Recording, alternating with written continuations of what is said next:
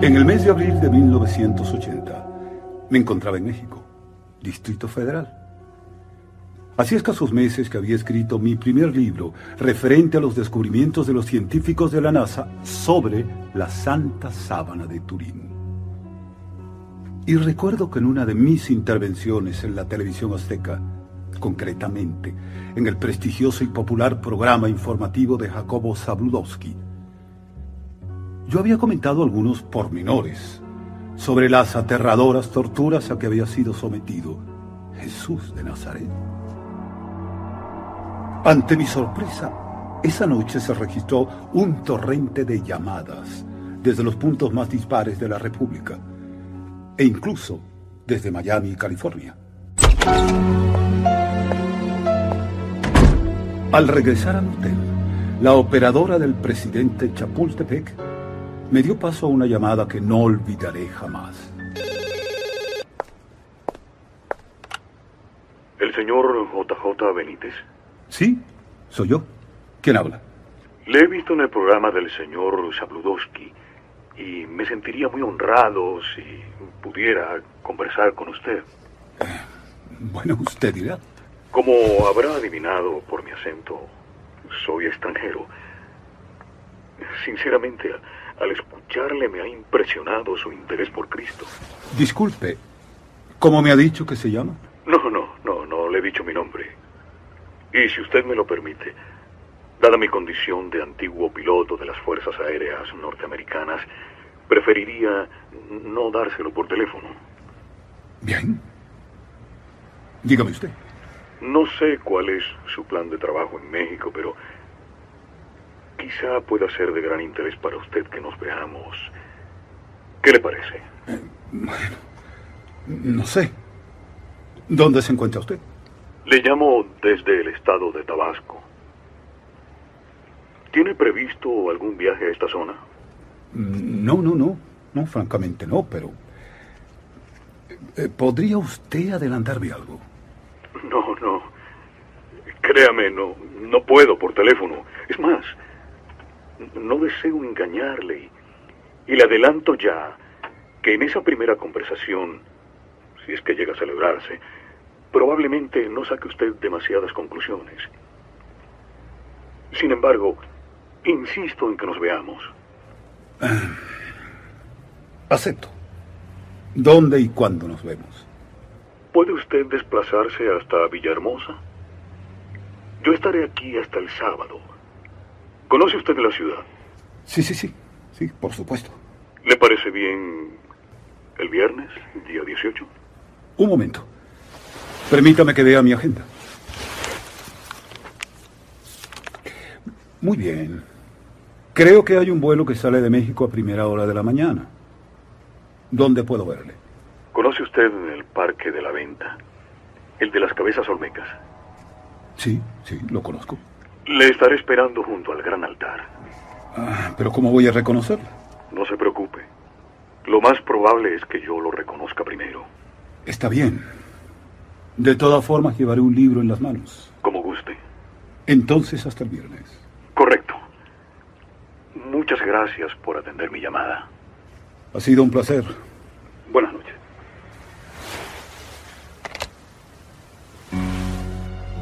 Al colgar el auricular, me vi asaltado por un enjambre de dudas. ¿Por qué había aceptado tan rápidamente? ¿Qué seguridad tenía de que aquel supuesto extranjero fuera un piloto retirado de las Fuerzas Aéreas norteamericanas? ¿Y si todo hubiera sido una broma? Pero al mismo tiempo algo me decía que debía acudir a Villahermosa. El tono de la voz de aquel hombre me hacía intuir que estaba ante una persona sincera. ¿Pero qué quería comunicarme? ¿Por qué citó mi interés por Cristo? ¿Qué tenía que ver un veterano militar con este asunto?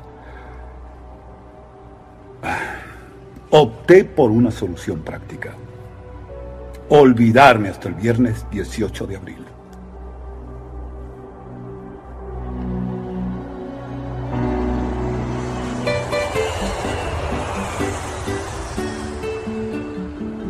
Aquel viernes 18 de abril de 1980, el avión que me llevó a Tabasco aterrizaba sin contratiempos. Y mientras avanzaba en el aeropuerto me fui fijando en las personas que aguardaban en el lugar. ¿Estaría allí el misterioso comunicante? A las 11 y 15 de la mañana me encontraba frente al gran altar triunfal. Mi única compañía la formaban mis pensamientos y aquella loca algarabía del sinfín de pájaros multicolores que relampagueaba entre las copas de los corpulentos guayacanes, parotas y cedros rojos. Pero ¿dónde está el maldito yanqui? La sola idea de que me hubiera tomado el pelo me desarmó. Sin embargo, en un débil intento por tranquilizarme, me dije que quizá me había adelantado.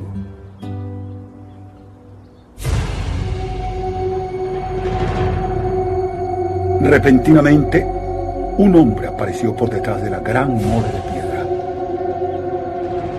Ambos permanecimos inmóviles durante unos segundos, observándonos. Jamás olvidaré aquellos instantes. Ante mí tenía un individuo de considerable altura. Quizá alcanzase un 80 metros, con el cabello cano y vistiendo una guayabera y unos pantalones igualmente blancos. Respiré aliviado. Sin duda, aquel era mi anónimo comunicante. Buenos días. ¿Es usted JJ Benítez? Asentí y estreché su mano. Suelo dar gran importancia a este gesto. Me gusta la gente que lo hace con fuerza. Aquel apretón de manos fue sólido, como el de dos amigos que se encuentran después de largo tiempo. Le agradezco que haya venido. Creo que no se arrepentirá de haberme conocido. Conozco un restaurante donde podemos conversar. ¿Tiene hambre?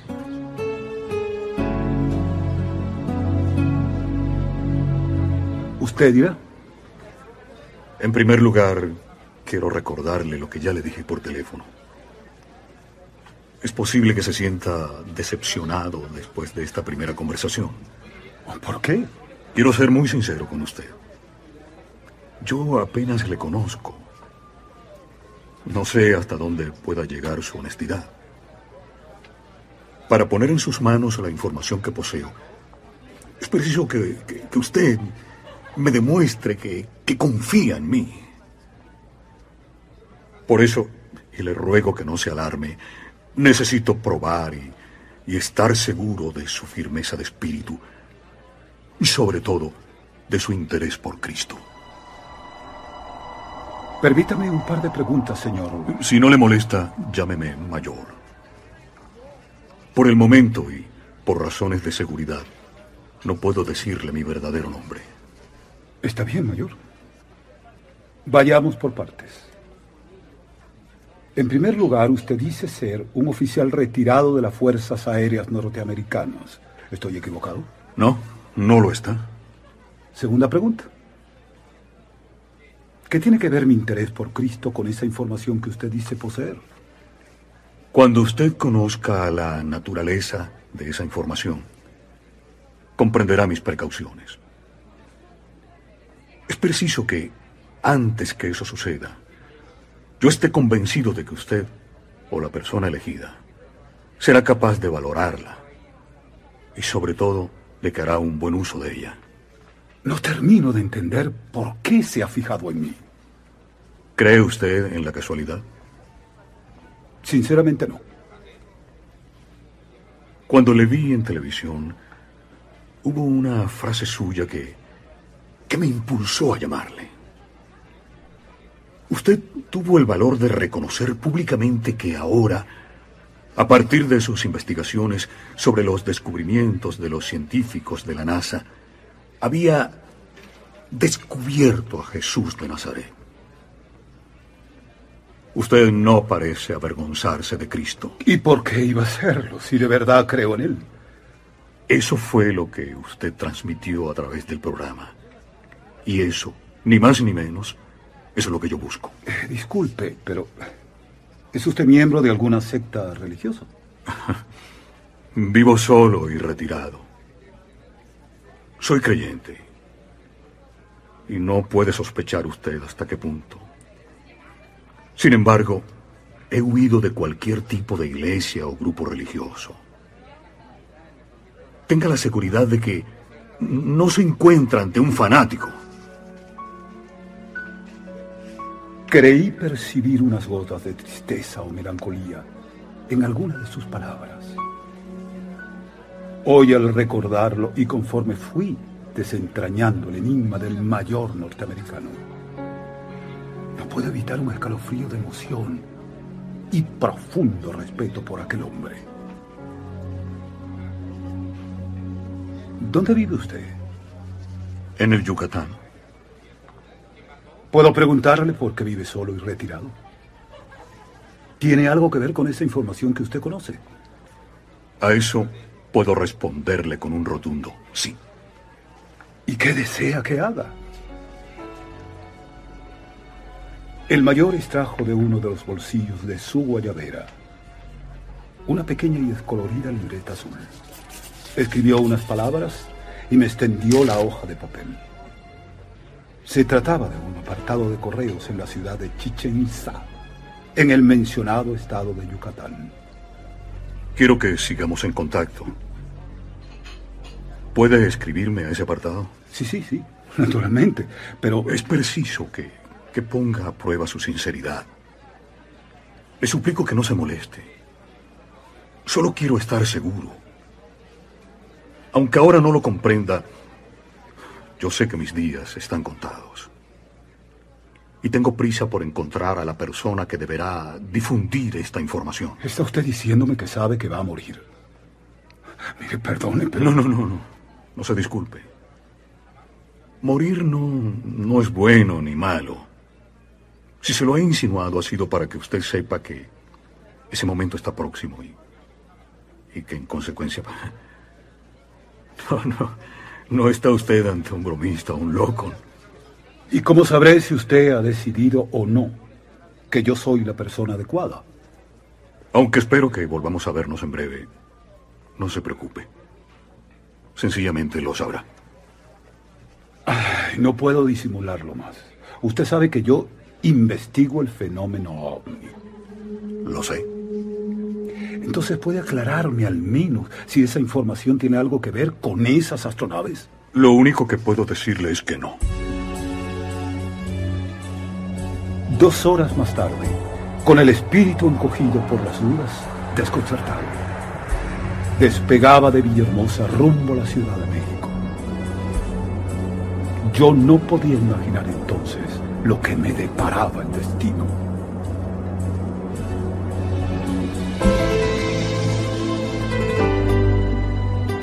A mi regreso de España y por espacio de varios meses, el mayor y yo cruzamos una serie de cartas. Por aquellas fechas mis actividades en la investigación ovni habían alcanzado ya un volumen y una penetración lo suficientemente destacados como para atentar a los diversos servicios de inteligencia que actúan en mi país. Sabía que mi teléfono se hallaba intervenido y que en muy contadas ocasiones habían seguido muy de cerca mis correrías y todas mis entrevistas. Lo que nunca supieron estos sabuesos es que en previsión de que mi correspondencia pudiera ser interceptada, yo había alquilado un determinado apartado de correos, aprovechando para ello la complicidad de un buen amigo, que figuró siempre como legítimo usuario de dicho apartado postal. Por otra parte, y aunque las cartas del mayor hubieran caído en manos de los servicios de inteligencia, dudo mucho que el contenido de las mismas pudiera llamarles la atención, porque sus amables escritos iban enfocados siempre hacia un más intenso y extenso conocimiento de mi forma de pensar, de mis inquietudes y especialmente de mis pasos e investigaciones en torno a la pasión y muerte de Cristo. Y llegó el otoño de 1980.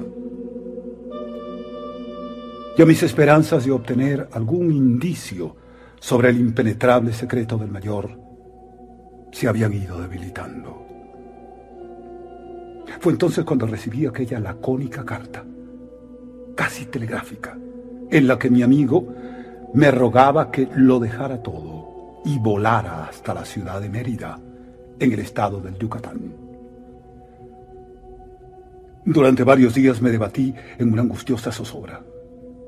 ¿Qué debía hacer? Es que el mayor se había decidido a hablarme con claridad. Finalmente decidí volar a América para presentar mis últimos libros, empezando por Bogotá.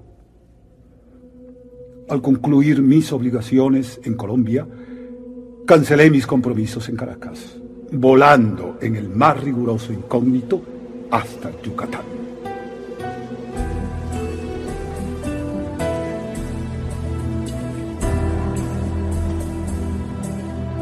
Al cruzar la aduana y antes de que hubiera tiempo de buscar al mayor, di de pronto con un cartel en el que había sido escrito mi primer apellido.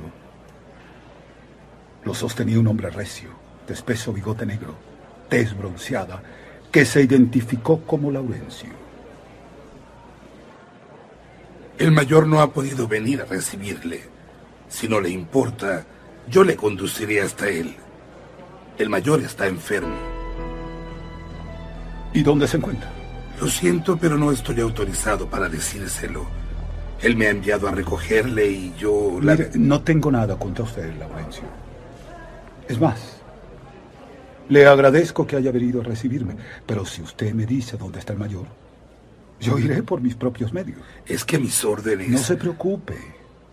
Dígame dónde me espera el mayor y yo iré a su encuentro. ¿Conoce Chichen Itza? Sí. El mayor me ordenó que lo llevara hasta el cenote sagrado. Usted deberá estar allí a las cuatro. A las cuatro en punto, a paso ligero y con el corazón en la boca, Dejé atrás la impresionante pirámide de Cucucán y la plataforma de Venus, adentrándome en la llamada Vía Sagrada, que muere precisamente en un cenote u olla de casi 60 metros de diámetro y 40 de profundidad. Allí distinguí a dos personas sentadas al pie de una frondosa acacia de florecillas rosadas. Al verme, una de ellas se incorporó. Era Laurencio. Luego observé a la segunda persona. Quedé atónito. Era el mayor. Pero con 20 años más de los que aparentaba cuando lo conocí en Villahermosa. Avancé lentamente mientras Laurencio le ayudaba a incorporarse. El mayor extendió entonces sus largos brazos y sin saber por qué, dejándome arrastrar por mi corazón, nos abrazamos. Querido amigo. Sus penetrantes ojos, ahora hundidos en un rostro calavérico, se habían humedecido. Algo muy grave, en efecto, había minado su antigua y gallarda figura. Su cuerpo aparecía encorvado y reducido a un manojo de huesos, bajo una piel reseca y salpicada por corros marrones de melanina. Una barba blanca y descuidada marcaba aún más su decadencia.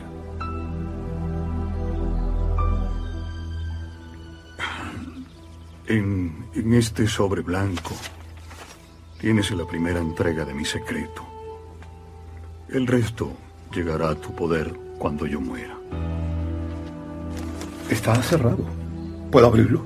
Te suplicaría que lo hicieras lejos de aquí. Quizá en el avión. Gracias. Es preciso que comprendas que tu búsqueda empieza ahora. Mi. mi búsqueda. ¿Pero de qué? Solo te pido que sigas creyendo en mí y que empeñes todo tu corazón en descifrar la clave que te conducirá a mi legado. No, no, sigo sin comprender. No importa.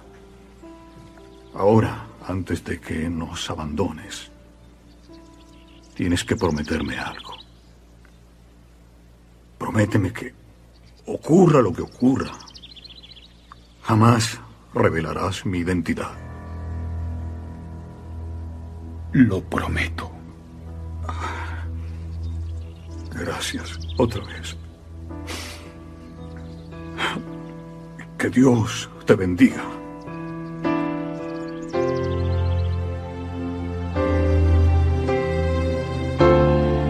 Aquella fue la segunda y última vez que vi con vida al mayor.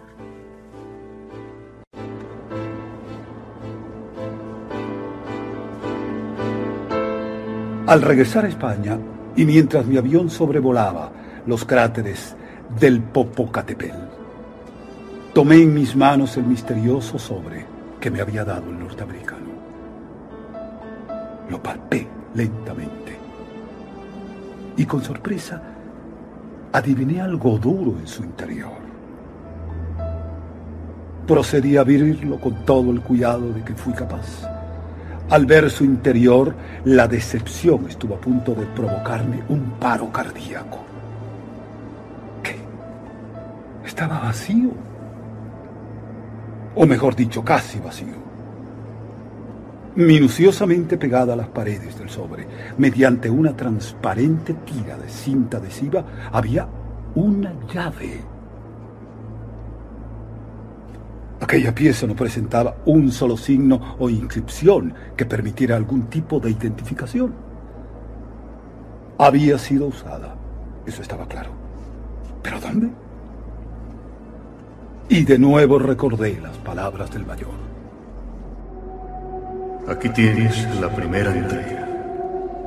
El resto llegará a tu poder cuando yo muera. Lo único claro de todo aquel embrollo era que la información en cuestión debía de guardar alguna relación con aquella llave. ¿Pero cuál?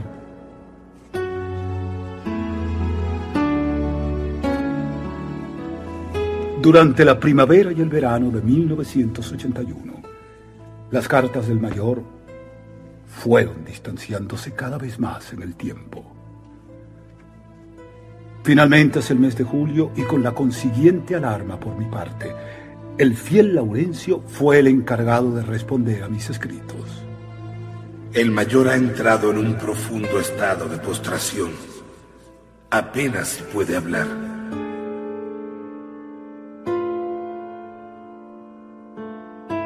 El 7 de septiembre de 1981, fecha de mi cumpleaños llegó a mi poder una nueva carta procedente de Chichen Itza.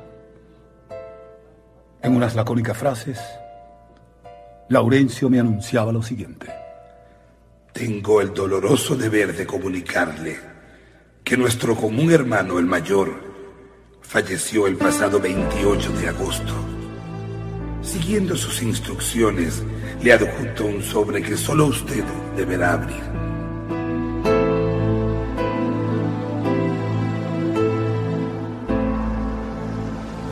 Aquella misma tarde, con el ánimo encogido, conduje mi automóvil hasta los acantilados de Punta Galea. Y allí, frente al azul y manso Cantábrico, recé por el mayor. Allí mismo, en medio de la soledad, quebré el lacre que protegía el sobre y extraje su contenido. Extrañamente, en contra de lo que yo mismo hubiera imaginado semanas atrás. En aquellos instantes, mi alocada curiosidad y el desenfrenado interés por desentrañar el misterio del mayor pasaron a un segundo plano. Durante más de dos horas la ansiada segunda entrega permaneció casi olvidada sobre el asiento contiguo de mi coche. La carta que aparecía firmada con sus nombres y apellidos era en realidad una postrera recomendación para que procurara mantenerme en el camino de la honradez y del amor hacia mis semejantes. Y que para llegar a la información que tanto deseaba, debería primero descifrar la clave que me adjuntaba en hoja aparte. Y me rogaba que hiciera un buen uso de dicha información. Mi deseo es que con ella puedas llevar un poco más de paz a cuantos, como tú y como yo, estamos empeñados en la búsqueda de la verdad. Se trataba de un total de cinco frases, que a primera vista resultaban absurdas e incongruentes. El centinela que vela ante la tumba te revelará el ritual de Arlington. Llave y ritual conducen a Benjamín. Abre tus ojos ante John Fitzgerald Kennedy. El hermano duerme en 44W. La sombra del míspero le cubre al atardecer. Pasado y futuro son mi legado.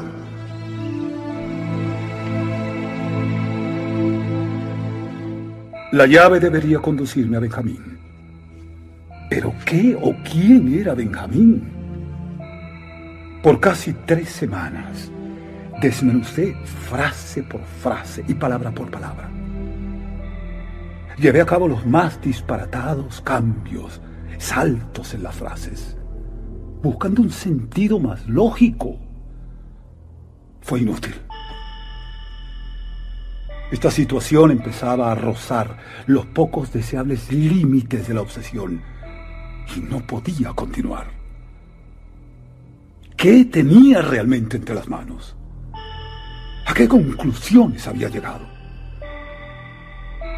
Desgraciadamente, podían limitarse a un par de pistas. Primero, Arlington es un cementerio norteamericano, célebre camposanto de los héroes de guerra de aquella nación.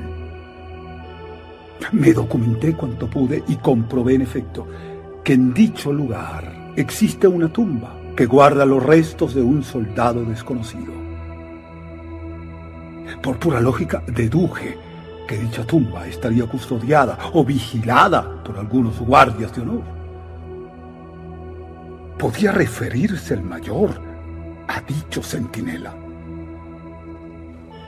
Segundo, también en el Cementerio Nacional de Arlington está enterrado el presidente Kennedy. Pero ¿por qué debía abrir mis ojos ante John Fitzgerald Kennedy? Estos eran los únicos puntos en común que yo había sido capaz de trenzar. No había vuelta de hoja. El primer paso tenía que ser el desciframiento del maldito ritual. No había otra solución. Tenía que volar a Estados Unidos y enfrentarme al problema a cuerpo descubierto. A las 9 de la mañana del día siguiente de mi llegada a Washington, 12 de octubre, con mis cámaras al hombro y un inocente aire de turista despistado, me encontraba a las puertas del Cementerio Nacional de Arlington. Allí una amable funcionaria me señaló el camino más corto para localizar la tumba del soldado desconocido. Una leve y fresca brisa procedente del río Potomac, había empezado a mecer las ramas de los álamos y asbestos que se alinean a ambos lados del drive o paseo de McClellan. A los pocos minutos y temblando de emoción, divisé las plazas de Winston y Otis e inmediatamente detrás de la tumba a la que sin duda hacía referencia el mensaje de mi amigo el mayor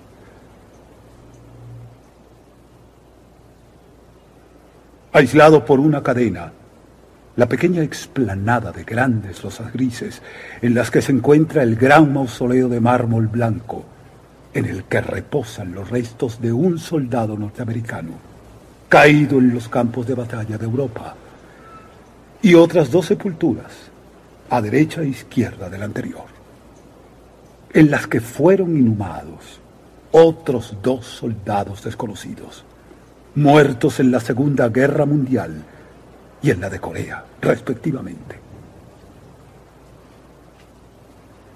Allí estaba el centinela, el único que monta guardia permanentemente en Arlington. Y en mitad de mi caos mental, recordé la primera frase del mayor. El centinela que vela ante la tumba te revelará el ritual. Después de dos horas de observación, con los ánimos algo más reposados, saqué mi cuaderno de bitácora y comencé una frenética anotación de cuanto había sido capaz de percibir. El centinela era relevado cada hora. La verdad es que conforme iba escribiendo, muchas de aquellas observaciones me parecieron ridículas pero donde no estaba en condiciones de despreciar ni el más mínimo de los detalles. Observo que el centinela, al llegar al final de su corto y marcial desfile ante las tumbas, cambia siempre el arma de hombro. Curiosamente, el fusil nunca parece enfrentado al mausoleo ¿Pero qué tenía que ver todo aquello con el dichoso ritual?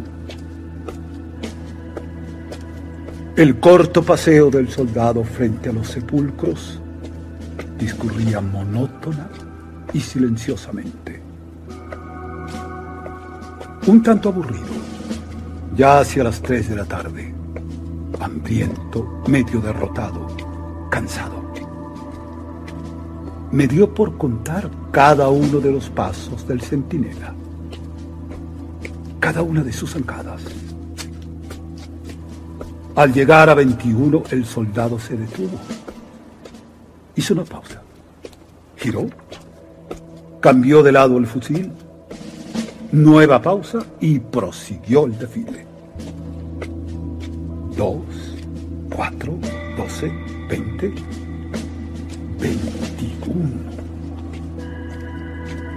21. Dios. 21. He contado bien. Ese centinela había dado 21 pasos. No me he equivocado, pensé. 21 segundos. 21 pasos y 21 segundos significaba todo aquello? ¿Se trataba acaso de una casualidad? El centinela que vela ante la tumba te revelará el ritual de Arlington. No, no, no, no. No puede ser una casualidad. No. ¿Pero por qué 21? ¿Qué significa el número 21?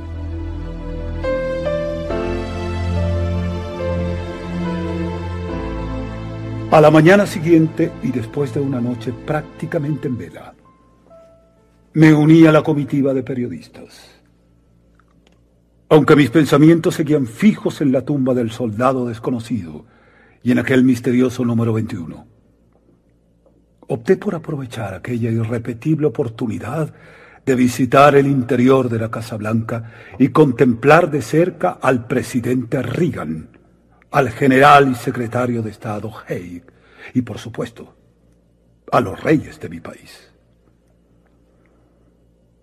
A las diez en punto y coincidiendo con la llegada de don Juan Carlos y doña Sofía, las baterías situadas a un centenar de metros atronaron el espacio con las salvas de ordenanza.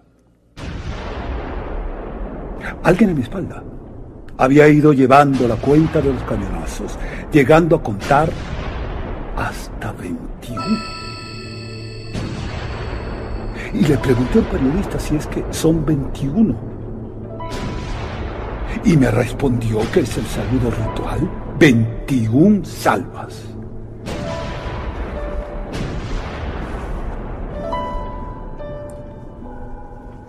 Al regresar al Hotel Marriott, tomé el teléfono, dispuesto a solventar mis dudas de un plumazo.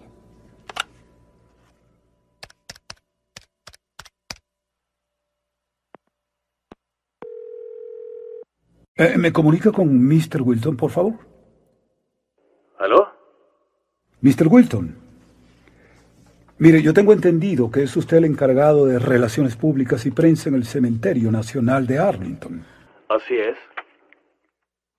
Mire usted, soy periodista español y deseaba preguntarle si el número 21 guarda relación con algún ritual.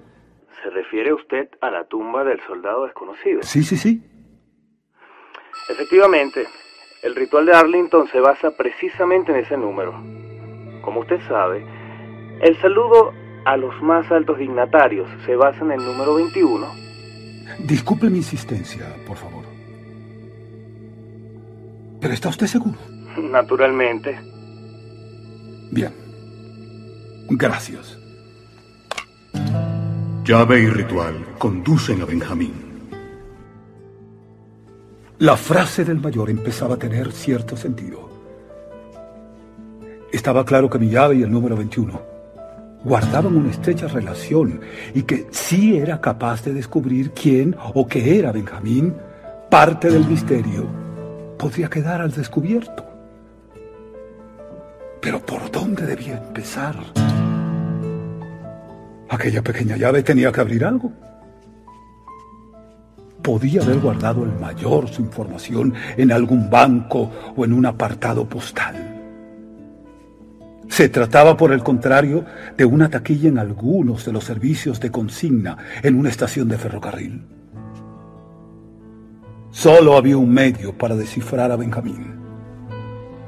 Armarse de paciencia y repasar una por una las guías de teléfonos, de correos y de ferrocarriles de Washington.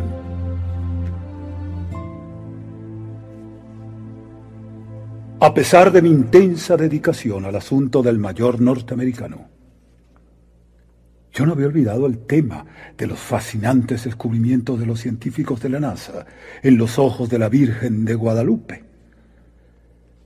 Nada más pisar los Estados Unidos una de mis primeras preocupaciones fue llamar a México y averiguar si el doctor Aste Tonsman, uno de los más destacados expertos, se hallaba en el Distrito Federal. Y antes de que pudiera arrepentirme, me embarqué rumbo a México. Aquel miércoles 14 de octubre de 1981 iba a empezar para mí una segunda aventura que meses más tarde quedaría reflejada en mi libro número 14, El misterio de Guadalupe.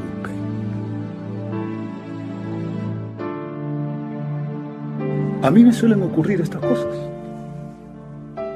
Durante horas había permanecido ante la tumba del presidente Kennedy, incapaz de atisbar el secreto de aquella tercera frase en la clave del mayor. Abre tus ojos ante John Fitzgerald Kennedy. Pues bien, mis ojos se abrieron a 10.000 metros de altura. Y cuando hallaba miles de kilómetros de Washington, contando las letras del nombre del presidente norteamericano, comprobé que sumaba 21. Esto confirmó mis sospechas. El mayor tenía que haber guardado su secreto en algún depósito o recinto estrechamente vinculados con dicha cifra. Y obviamente con la llave que me había entregado en Chichen Itza. Consideré también la posibilidad de que Benjamín fuera algún familiar o amigo del mayor.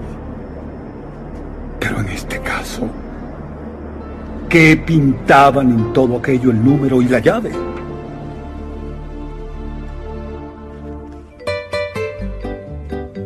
Un año después, en diciembre de 1982, al retornar a México con motivo de la presentación de mi libro, El misterio de la Virgen de Guadalupe, me enteré que Laurencio y su mujer habían abandonado la ciudad de Chichen Itzá poco después del fallecimiento del mayor. Mis primeros pasos en aquel invierno de 1982 fueron encaminados a la localización de la tumba de mi amigo. Allí, frente a la modesta cruz de madera, sostuve con el mayor mi último diálogo, agradeciéndole que hubiera puesto en mis manos su mayor y más preciado tesoro.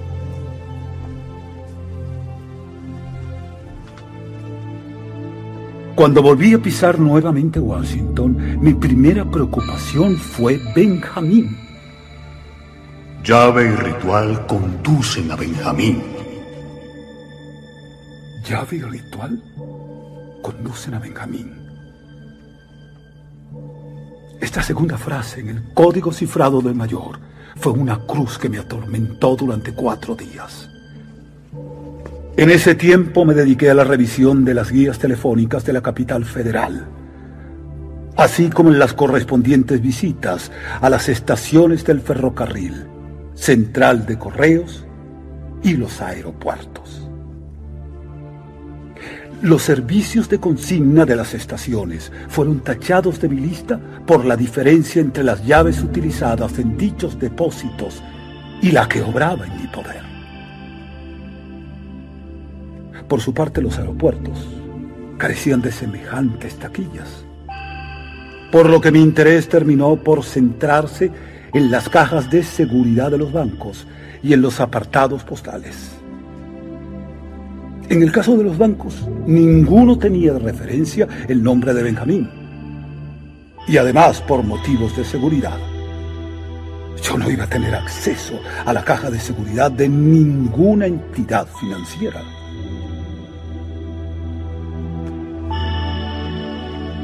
El segundo frente consistió en chequear las direcciones de las dos centrales y 58 sucursales de correos de la ciudad.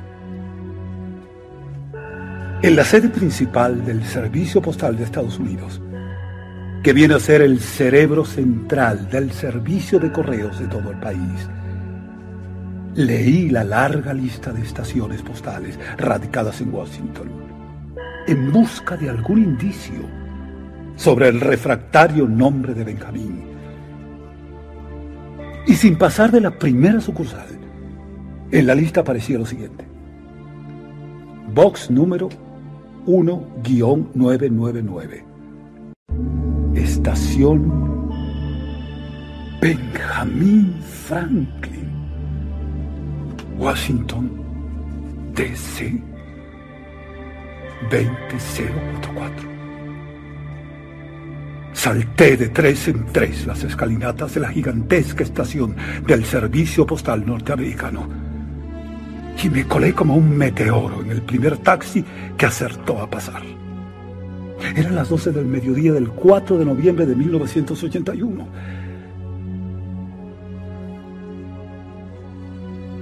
Mientras me aproximaba a la calle Benjamin Franklin, volví sobre la clave del mayor. Ahora empezaba a ver claro. Mi llave y el ritual conducen a Benjamín. De las 60 oficinas de correo de todo Washington, solo una se encuentra en una calle con el nombre de Benjamín. Y curiosamente también en esa, y solo en esa, se hallaba el apartado de correos número 21. Pero a medio trayecto mi gozo se vio en un pozo. Había olvidado la llave en el hotel. El día 5 estaba frente a la estación de correos Benjamin Franklin.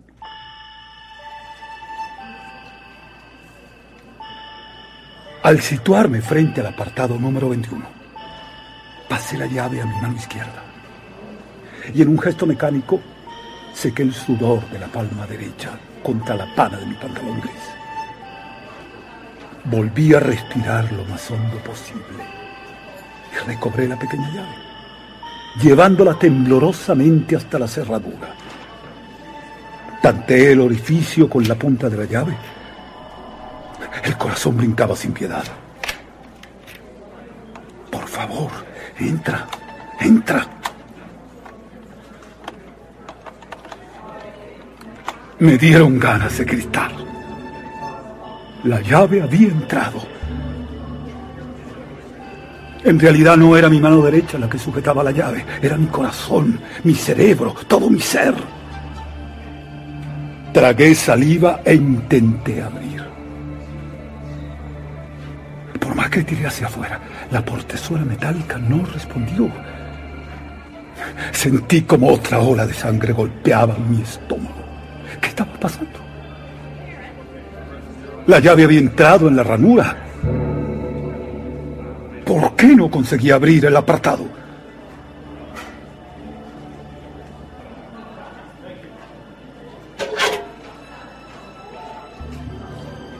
Me hubiera gustado poder detener el tiempo.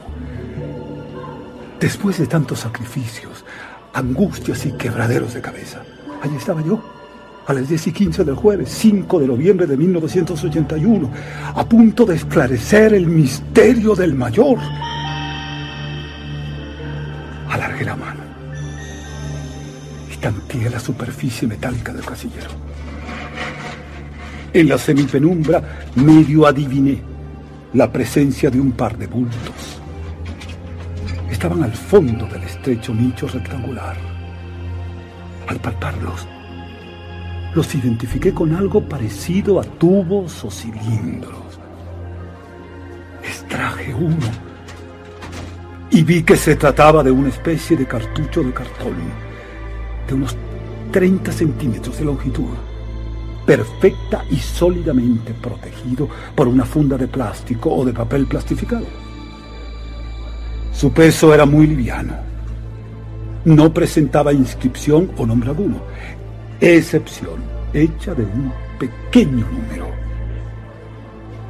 Un 1 dibujado en negro sobre una pequeña etiqueta blanca, pegada o adherida a su vez sobre una de las caras circulares del cilindro. Y me apresuré a sacar el segundo bulto. Era otro cilindro, gemelo al primero, pero con un dos en otra de sus caras. Un dos. De pronto comencé a experimentar una extraña prisa. Sé, tuve la intensa sensación de que era observado.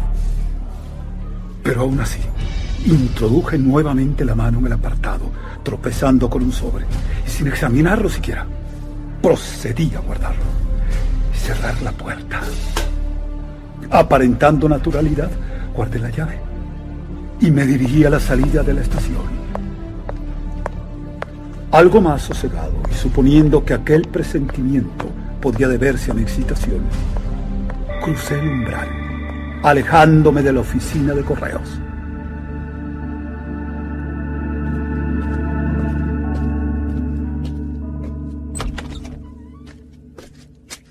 Tres cuartos de hora más tarde, entraba en mi habitación del hotel, colgando en el pomo de la puerta el cartel verde de No molesten.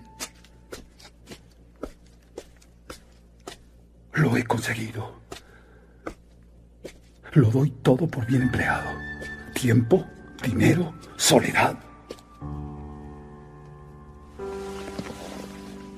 Me dejé caer sobre el entarimado y como si se tratase de una película, fui recordando los pasos que había seguido en aquellos meses. Pero finalmente la curiosidad se impuso y rasgué el sobre. En el exterior no había una sola palabra o indicación. Nada más sacar la hoja de papel que contenía identifiqué la letra picuda y agitada del mayor. Estaba fechada 7 de abril de 1979 en Washington, D.C.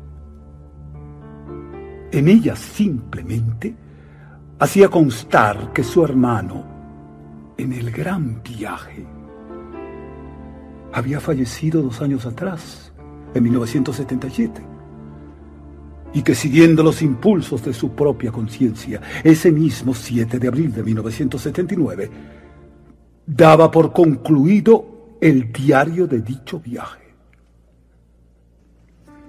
El breve mensaje finalizaba con las siguientes palabras. Solo pido a Dios que nuestro sacrificio pueda ser conocido algún día y que lleve la paz a los hombres de buena voluntad, de la misma forma que mi hermano y yo tuvimos la gracia de encontrarla.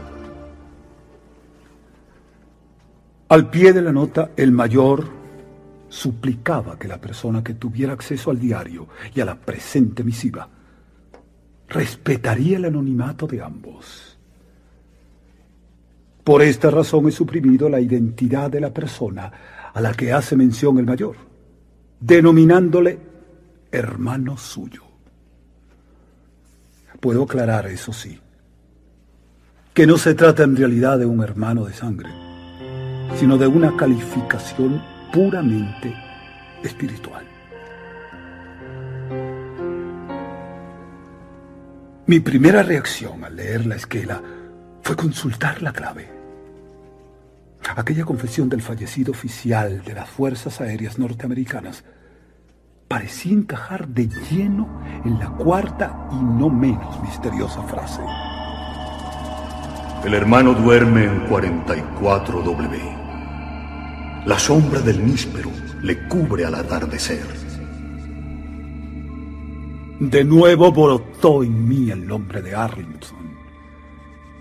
Sí, Ahora sí puede tener sentido. Ahora empiezo a comprender. Había que visitar de nuevo el cementerio. Pero las sorpresas no se habían terminado en aquel imborrable jueves. Antes de proceder a la solemne apertura de los cartuchos de cartón, coloqué el sobre junto a los cilindros y los fotografié a placer.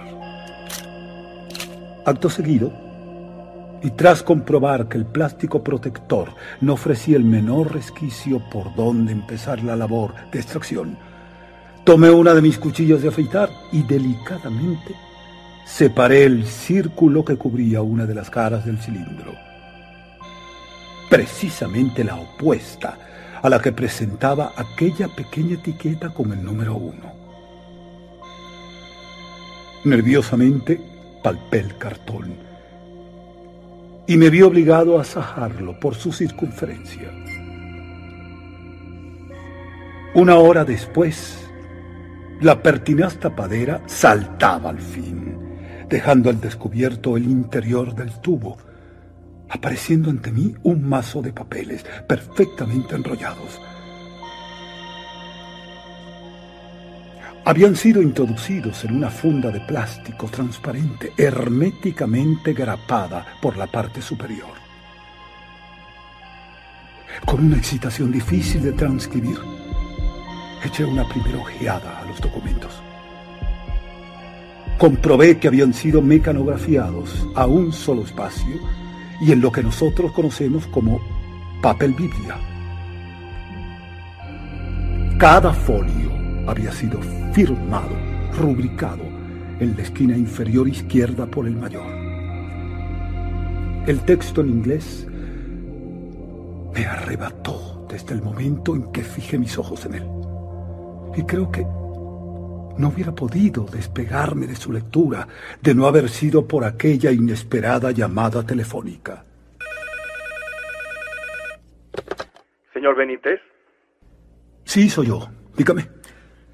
Dos señores preguntan por usted. Están aquí. Dos señores. ¿Y quiénes son? Uno de ellos afirma ser del FBI. Ah. Eh, eh, bueno. Ahora mismo bajo. ¿El señor Benítez? Eh, no se preocupe. Se trata de una simple rutina. Por teléfono me han dicho que uno de ustedes es agente del FBI. Podría ver sus credenciales. Ambos sacaron instantáneamente del interior de sus chaquetas sendas carteras de plástico negro. En la primera pude leer con caracteres que destacaban sobre el resto las palabras Federal Bureau of Investigation. Aquello en efecto correspondía a las famosas siglas FBI u Oficina Federal de Investigación. En la segunda credencial pude leer, en cambio, Departamento de Estado, Oficina de Prensa y algo así como una dirección. 2201 C Street, Washington, D.C. Y un número que empezaba por 202 632. Eh, muchas gracias. Bien, ustedes dirán. Sabemos quién es usted y conocemos igualmente su condición de periodista español. Eso replicó el miembro del FBI, al tiempo que abría una pequeña libreta y rechazaba amablemente uno de mis cigarrillos. Y se nos ha comunicado que el pasado martes, a las 11.15 de la mañana, usted se interesó por los posibles parientes del mayor. Queríamos averiguar si estos datos son correctos. Sí, sí, sí. Efectivamente lo son. En ese caso, nos gustaría saber por qué tiene usted ese interés por la familia del mayor. Bueno, en realidad es una vieja historia, ¿no? Conocí al mayor en uno de mis viajes a México y entablé con él una sincera amistad. Nos escribimos y bueno, hace unas semanas al visitar nuevamente aquel país supe que había fallecido. Sin pestañear, sostuve la desconcertada mirada del yankee. Quizá esperaba otra versión y al comprobar que le decía la verdad, cuando menos parte de la verdad, se mostró indeciso. Ese fue su primer error. Antes de que acertara a formular una nueva pregunta, aproveché aquellos segundos y tomé la iniciativa. Muy bien, ustedes sabrán también que yo soy investigador y escritor del fenómeno ovni. En cierta ocasión, el mayor me dio a entender que sabía de cierta información relacionada con este tema, claro. Y me dio el nombre de un compañero que reside en los Estados Unidos. Él me daría los datos, siempre y cuando yo supiera esperar a que falleciera el mayor. Eh, ¿Puede decirnos el nombre de esa persona? Mire, disculpe, pero la verdad es que no me gustaría perjudicar a nadie. No se preocupe. Bueno, está bien. No tengo inconveniente en darles el nombre de esa persona que busco. Siempre y cuando ustedes me mantengan al margen y respondan a una pregunta. ¿De qué se trata? ¿Podrían ustedes proporcionarme una pista sobre algún familiar del mayor o sobre ese amigo al que trato de localizar? Trato hecho. Díganos, ¿cómo se llama esa persona con la que usted debe contactar? Al tomar nota del nombre y primer apellido del hermano de viaje del mayor, el agente titubeó y cruzó una nueva y fugaz mirada con su acompañante. Ese fue su segundo error. Aquella casi imperceptible vacilación terminó por alertarme a mí. En ese instante comencé a tomar conciencia de que me había aventurado en un asunto sumamente peligroso. Aquellos individuos sabían mucho más de lo que decían. Pero lo peor no era eso. Lo dramático es que tenía en mi poder una información que empezaba a quemarme las manos, y por la que los servicios de inteligencia de los Estados Unidos hubieran sido capaces de todo. ¿Y qué hay de esa pista? Lea usted. Es todo lo que podemos decirle. Creemos que se trata de uno de los parientes del mayor. Oiga, pero aquí solo leo el nombre de la ciudad de Nueva York y dos apellidos. Pero es que no pueden decirme algo más. No, señor Benítez. Nada más. Los individuos se pusieron en pie y tras desearme suerte se alejaron hacia la puerta de salida. Sin quererlo, aquellos gorilas me habían brindado la mejor de las excusas para salir de Washington a toda prisa.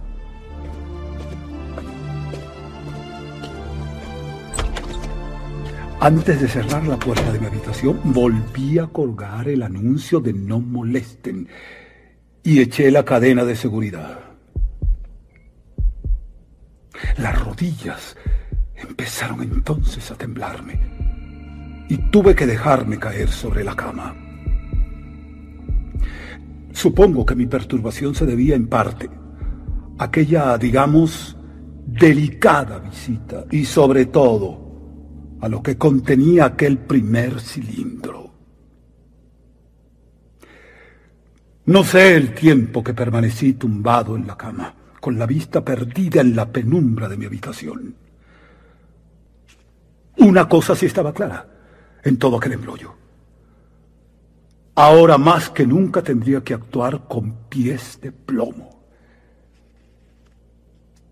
Si el FBI había tomado cartas en el asunto, era porque, lógicamente, estaba al corriente del gran viaje que habían realizado el mayor y su hermano.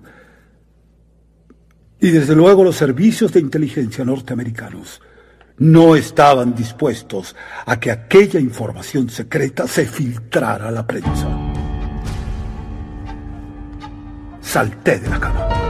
Me dispuse a poner en práctica la última fase de mi plan la visita al Cementerio Nacional de Arlington.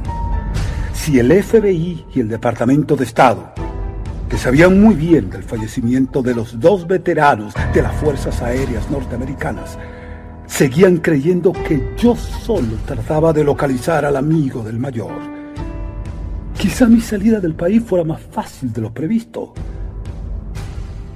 Esta fue la resolución más importante que terminé por adoptar en aquel mediodía del jueves 5 de noviembre de 1981. Pero cuando me disponía a abandonar la habitación, la prudencia me obligó a asomarme a la ventana. Y allí Aparcado junto a la acera de la fachada del hotel, seguí el automóvil sedán de color azul metalizado de los agentes que me habían visitado. Reflexioné. Si me arriesgo a salir ahora, ¿qué puede ocurrir? ¿Qué podía ser? De pronto me vino a la memoria la escalera de incendios del hotel que conducía directamente a una calle estrecha, poco transitada. Me preparé para la fuga.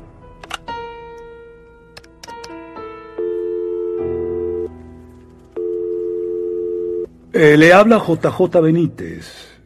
Estoy fatigado y deseo dormir. Por favor, no me pase ninguna llamada y envíeme un frugal almuerzo. Despiérteme a las 6.30 pm. Muchísimas gracias. Deje allí la mesa, yo mismo la sacaré al pasillo cuando despierte. Gracias.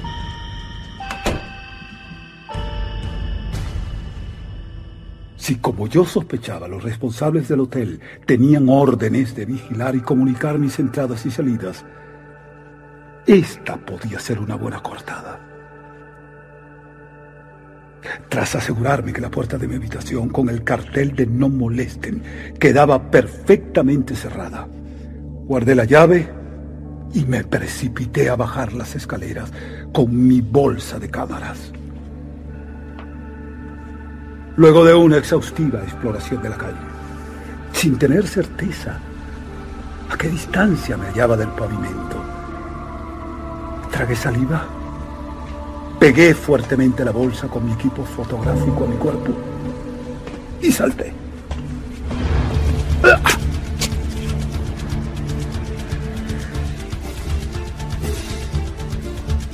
Pocas veces me he incorporado a tanta velocidad.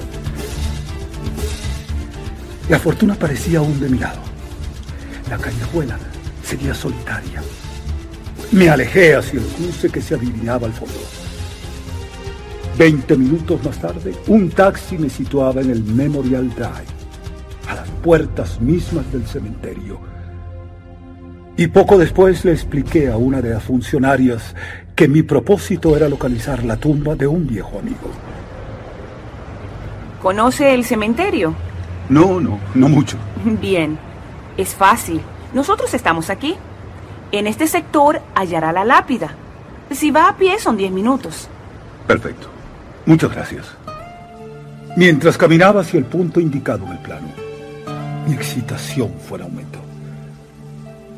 Si las indicaciones de la funcionaria no estaban equivocadas, debí encontrarme a poco más de 300 metros de la sepultura. Al repasar el mapa advertí otro detalle que precipitó mi alegría. Las coordenadas 44 y W confluían matemáticamente en aquella área de la sección 43. Esto despejaba la primera parte de la cuarta frase de la clave del mayor. El hermano duerme en 44W. El pequeño sendero me condujo hasta una pradera en la que se alineaban cientos de lápidas blancas. Consulté el número de la tumba y tras varios paseos por el cuidado césped, el nombre y apellidos del también oficial de las Fuerzas Aéreas Norteamericanas surgieron ante mí, casi como un milagro. Una pequeña cruz encerrada en un círculo había sido grabada como en el resto de las sepulturas en la parte superior de la piedra. Debajo, la identidad del fallecido, su graduación, el ejército al que había pertenecido y las fechas de su nacimiento y muerte. Eso era todo. Entonces sentí una mezcla de rabia y tristeza. Aquel hombre, al igual que mi viejo amigo el mayor, había sido inhumado sin una sola alusión de la fascinante misión que había llevado a cabo en vida. Y lo peor, que su propio país, al menos los servicios de inteligencia, estaba empeñado en que dicho viaje siguiera clasificado como secreto y confidencial. Me arrodillé y juré que lucharía hasta el final. Nada ni nadie me detendría ante aquel compromiso de difundir el legado de aquellos hombres. Levanté la vista y reparé en un arbolillo. Era un níspero. La sombra del níspero le cubre al atardecer. Quedé absorto, contemplando como la cimbreante sombra de aquel humilde compañero de soledad iba robando la luz de la piedra, segundo a segundo. Al observar la pradera caí en la cuenta de que aquel era el único árbol que crecía junto a esta sección del Camposanto. Ya no había duda. La clave estaba resuelta. Recogí algunas de las pequeñas níspolas que habían caído sobre el césped y las guardé en mi bolsa. Por último, corté una pequeña rama y la deposité al pie de la lápida. Poco a poco, con un sol moribundo a mis espaldas, fui alejándome de aquel lugar. No he vuelto a ver el frágil níspero de hojas verdes y diminutas que acompaña al héroe norteamericano. Pero ambos sabemos que aquella tarde parte de mi corazón quedó en Arlington.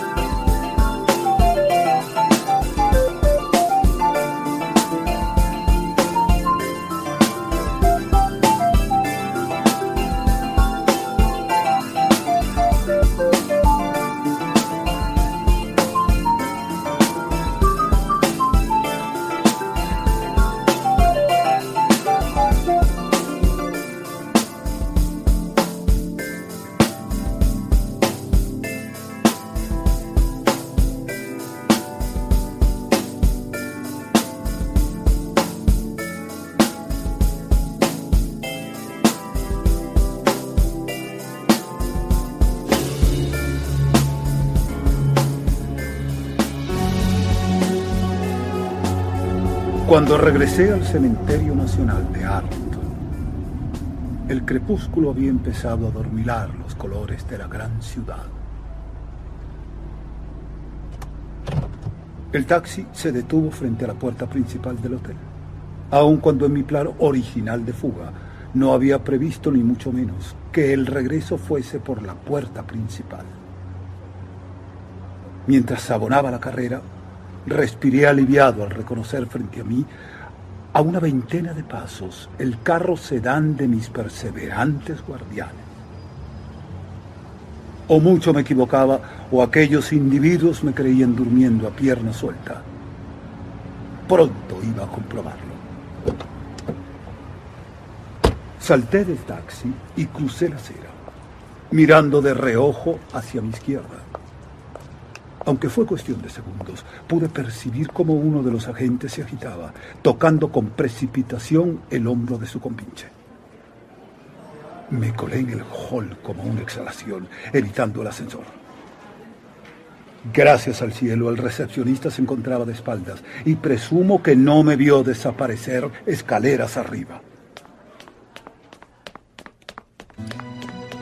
Jadeando y maldiciendo el tabaco, irrumpí en mi habitación en el momento preciso en que sonaba el teléfono.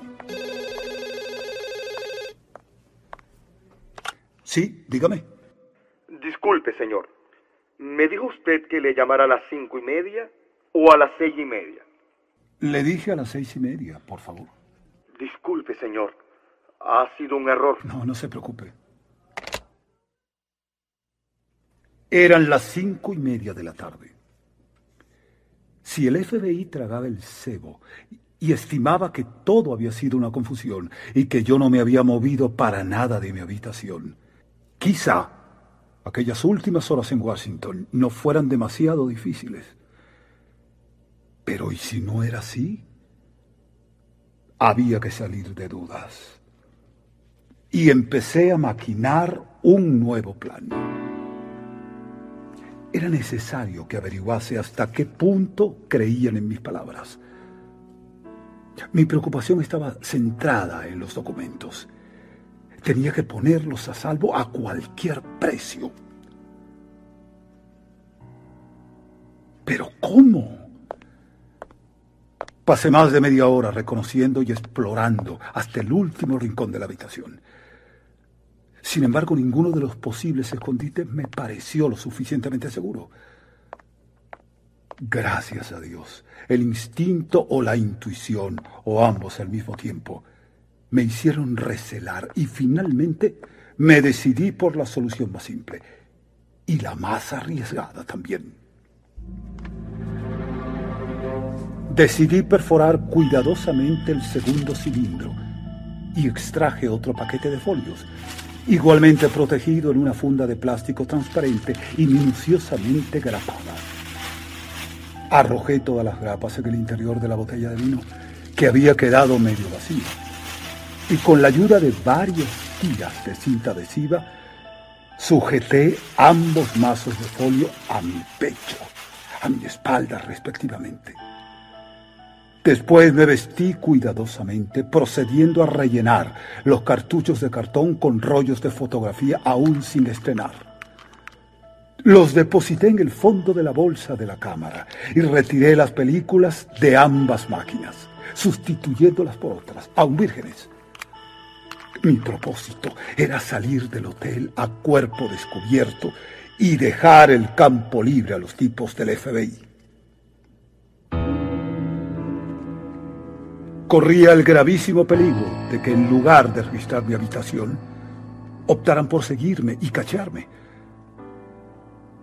En este segundo supuesto, los documentos habían volado en cuestión de minutos. En previsión de que esa delicada circunstancia llegara a hacerse realidad, guardé los rollos y diapositivas que había obtenido en mi reciente investigación en México así como las imágenes de Arlington en los bolsillos de la zamarra y del pantalón. En caso de registro, pensé, siempre será mejor que localicen primero las películas. Quizás se den por satisfechos y se olviden del resto. Bueno, no era que aquella estratagema me convenciera excesivamente, pero ¿qué otra cosa podría ser? Tomé una hoja de papel membrete del hotel y escribí con trazos descuidados. Viernes 6 11 81. Llamar a D. Garzón a las 13 horas. Teléfono 652-5783. Y rasgué la hoja en pedazos. Los dejé caer en la papelera metálica, separando previamente uno de los cuadritos de papel en el que podía leerse el siguiente fragmento. Éfono 65251. Dejé esta parte del escrito en el suelo para que se pensara que al lanzar los papeles, uno de ellos hubiera caído fuera de la papelera. Después, Vacié uno de los ceniceros con la citada papelera y procedí a desordenar la cama, arrugando minuciosamente las sábanas. Y a las seis y treinta, tal y como esperaba, sonó el teléfono. ¿Sí? Ah, gracias, muchas gracias. Por cierto, yo quisiera ir al cine. Por favor, ¿sabe si hay alguno por aquí cerca? Sí, señor. ¿Qué tipo de película desea ver? Bueno, mire, si es tan amable, vaya mirándolas usted mismo. Yo bajo ahora. Una vez en el hall, conversé sin prisa con el recepcionista que gentilmente y a petición mía me acompañó hasta la calle señalándome el camino más corto para llegar al cine elegido. El coche azul metalizado de los agentes del FBI continuaba aparcado a corta distancia. Aquella comedia en realidad formaba parte de la segunda fase del plan. Deseaba que quedara perfectamente establecido que en el transcurso de las dos horas siguientes yo iba a tratar de disfrutar pacíficamente de una película. De manera que con paso displicente, con dos o tres paradas aparentemente casuales, fue más que suficiente como para comprobar que los agentes no se habían movido del interior del auto. Mi intención, desde luego, no era ver una película. A los 15 minutos y ante la indiferencia del portero, abandoné el cine, dirigiéndome a una cabina telefónica de donde llamé a la agencia F a un periodista, viejo amigo mío, quien iba a jugar un papel decisivo en esta última parte del plan. Al fin logré comunicarme con mi amigo. No me vi forzado a darle demasiadas explicaciones. El compañero y colega intuyó que me ocurría algo fuera de lo normal y aceptó verme de inmediato. A eso de las ocho y media de la noche, mi amigo me aguardaba en el departamento 969, sede de la agencia F. Una hora después, con el mismo aire de despreocupación, empujaba la puerta giratoria del hotel. De buen agrado, sin hacer demasiadas preguntas, el periodista me había prometido su ayuda. A las 10 de la mañana del día siguiente tal y como habíamos acordado, se presentaría en mi hotel. Mi intuición no falló. Al aproximarme a la puerta principal del hotel, descubrí que el coche azul metalizado había desaparecido. No necesité mucho tiempo para averiguar por qué el vehículo de los agentes ya no estaba frente al hotel. Al entrar en mi habitación, mis ojos se fijaron en el pequeño escritorio. Los rollos vírgenes que yo había alineado premeditadamente habían desaparecido. Rápidamente abrí la bolsa de las cámaras, comprobando con alivio que mis máquinas seguían allí.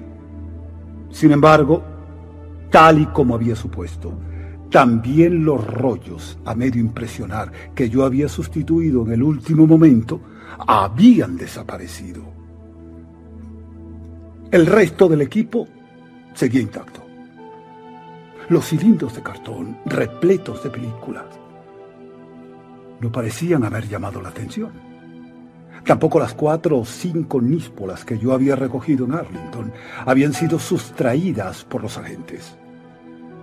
El individuo o individuos que habían irrumpido en la estancia habían sido sumamente cuidadosos, procurando no alterar el rígido orden que siempre impongo a mi alrededor. Aquellos tipos buscaban información.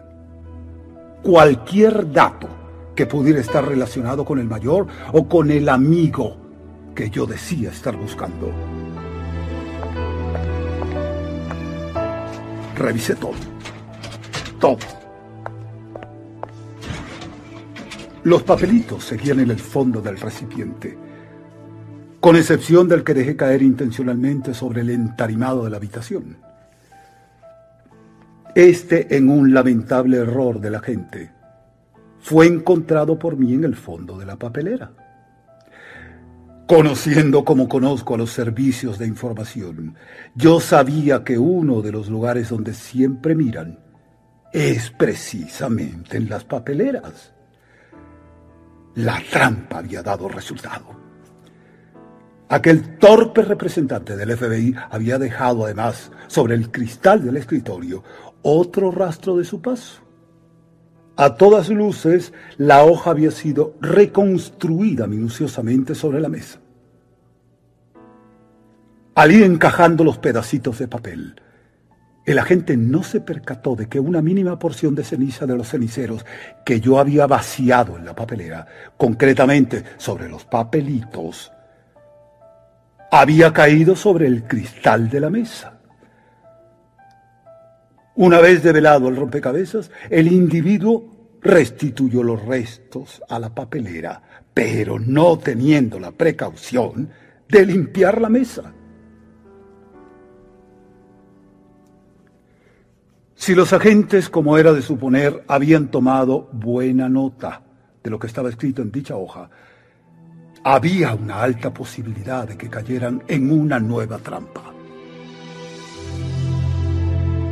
Antes de acostarme, y en previsión de que mi teléfono estuviera intervenido, marqué el número de la Cancillería Española. Buenas. Soy JJ Benítez, amigo del señor Garzón, consejero de información. Por favor, ¿podría dejarle un mensaje? Que le telefonearé mañana a las 13 horas. Muchísimas gracias. De esta forma, y en el más que probable supuesto de que mi conversación hubiera sido grabada, el FBI recibía así la confirmación a lo que sin duda habían leído en mi habitación. Dejé prácticamente hecha la maleta y me dispuse a descansar. Aquella noche, y por lo que pudiera acontecer, eché la cadena de seguridad y apuntalé la puerta con la única silla existente en la habitación.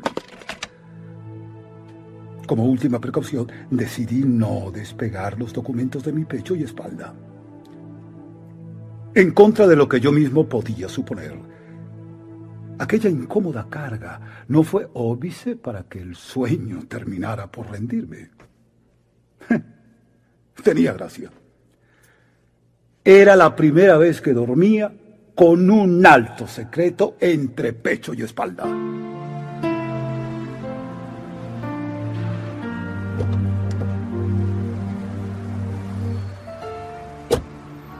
Lléveme hasta el Main Post Office.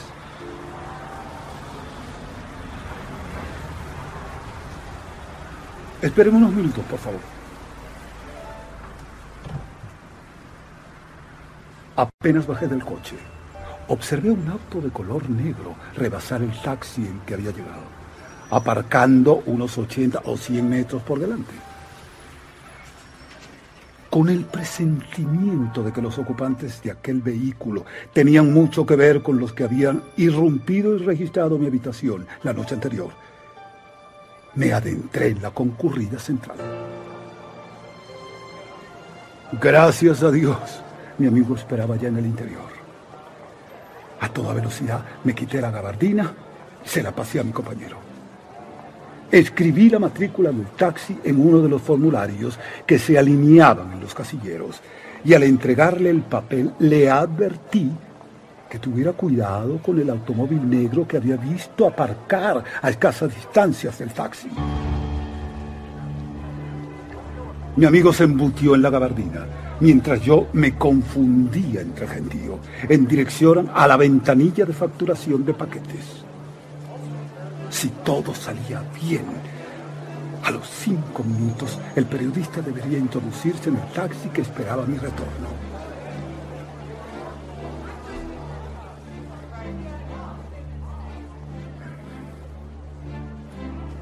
con el fin de hacer aún más difícil su identificación, le pedí que acudiera hasta la oficina de correos con una bolsa del mismo color y lo más parecida posible a la que yo cargaba habitualmente.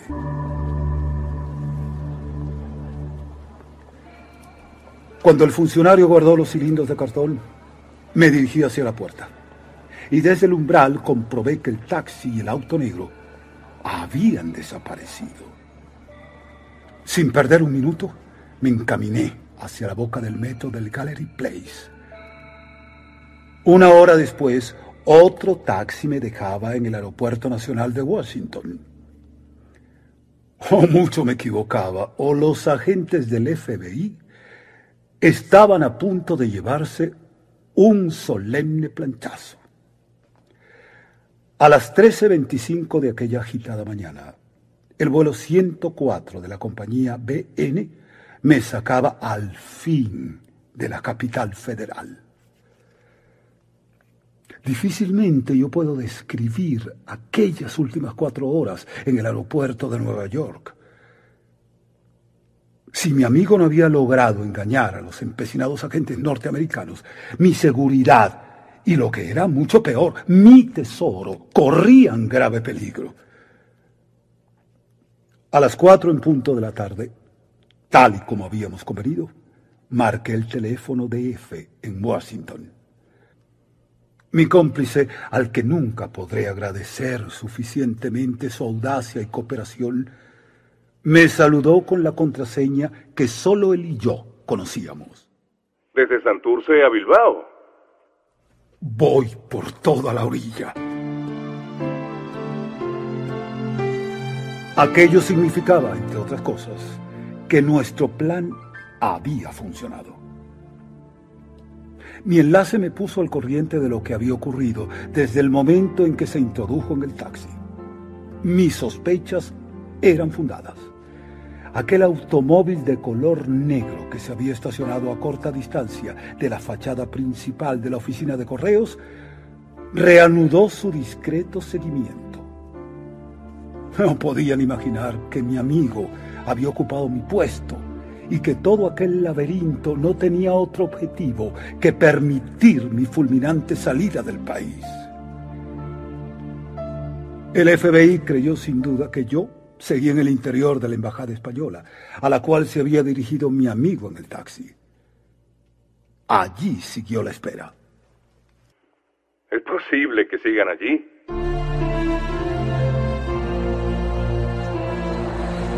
A las 19.15 con los documentos sólidamente adheridos a mi pecho y espalda, y al borde casi de la taquicardia, el vuelo 904 de la TWA me levantaba a 10.000 metros rumbo a España.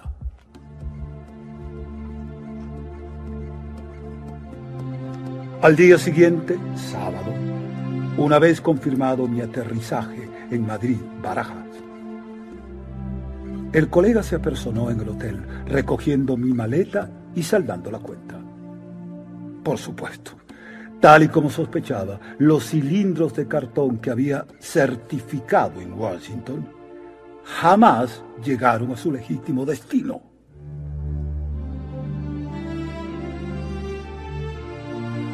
Qué equivocado estaba. Mis angustias no terminaron con el rescate del diario del mayor. Fue a partir de la lectura de aquellos documentos cuando mi espíritu se vio envuelto en toda suerte de dudas. Durante dos años, siempre en el más impenetrable de los silencios, he desplegado mil diligencias para intentar confirmar la veracidad de cuanto dejó escrito el fallecido piloto de las Fuerzas Aéreas Norteamericanas. Sin embargo, a pesar de mis esfuerzos, poco he conseguido. La naturaleza del proyecto resulta tan fantástica que suponiendo que haya sido cierto, la losa del alto secreto lo ha sepultado haciéndolo inaccesible. Tampoco es extrañar, por tanto, que haya caído una cortina de hierro sobre el proyecto que relata el mayor en su legado. Aunque no voy a develar por el momento el contenido del resto de este, puedo adelantar que responde a un denominador común. Un gran viaje, tal y como los define el propio mayor. Un viaje que haría palidecer a Julio Verne. No soy tan necio, por supuesto, como para creer que con el hallazgo y posterior traslado de estos documentos fuera de los Estados Unidos han desaparecido los riesgos. Al contrario, es precisamente ahora, con motivo de su salto a la luz pública, cuando los servicios de inteligencia pueden estrechar su cerco en torno a este inconsciente periodista. Yo. Es un peligro que asumo, no sin cierta preocupación, claro. Pero como hombre prevenido, vale por dos. Después de una fría valoración del asunto, yo también he tomado ciertas precauciones. Una de ellas, la más importante, sin duda, ha sido depositar los originales del mencionado proyecto en una caja de seguridad de un banco a nombre de mi editor José Manuel Lara. En el supuesto de que yo fuera eliminado, la citada documentación será publicada y sopatlo. Nada más pisar España. Una de mis primeras preocupaciones, amén de poner a buen recaudo ambas documentaciones originales, fue fotocopiar por duplicado los 500 folios que había sacado de Washington, con el fin de evitar en lo posible el riesgo de desaparición de dicho diario. Una de las reproducciones ha sido guardada junto con los documentos oficiales que me fueron entregados en 1976 por el entonces general jefe del Estado Mayor del Aire, don Felipe Galarza, en otra caja de seguridad a nombre de un viejo y leal amigo, residente en una ciudad costera española.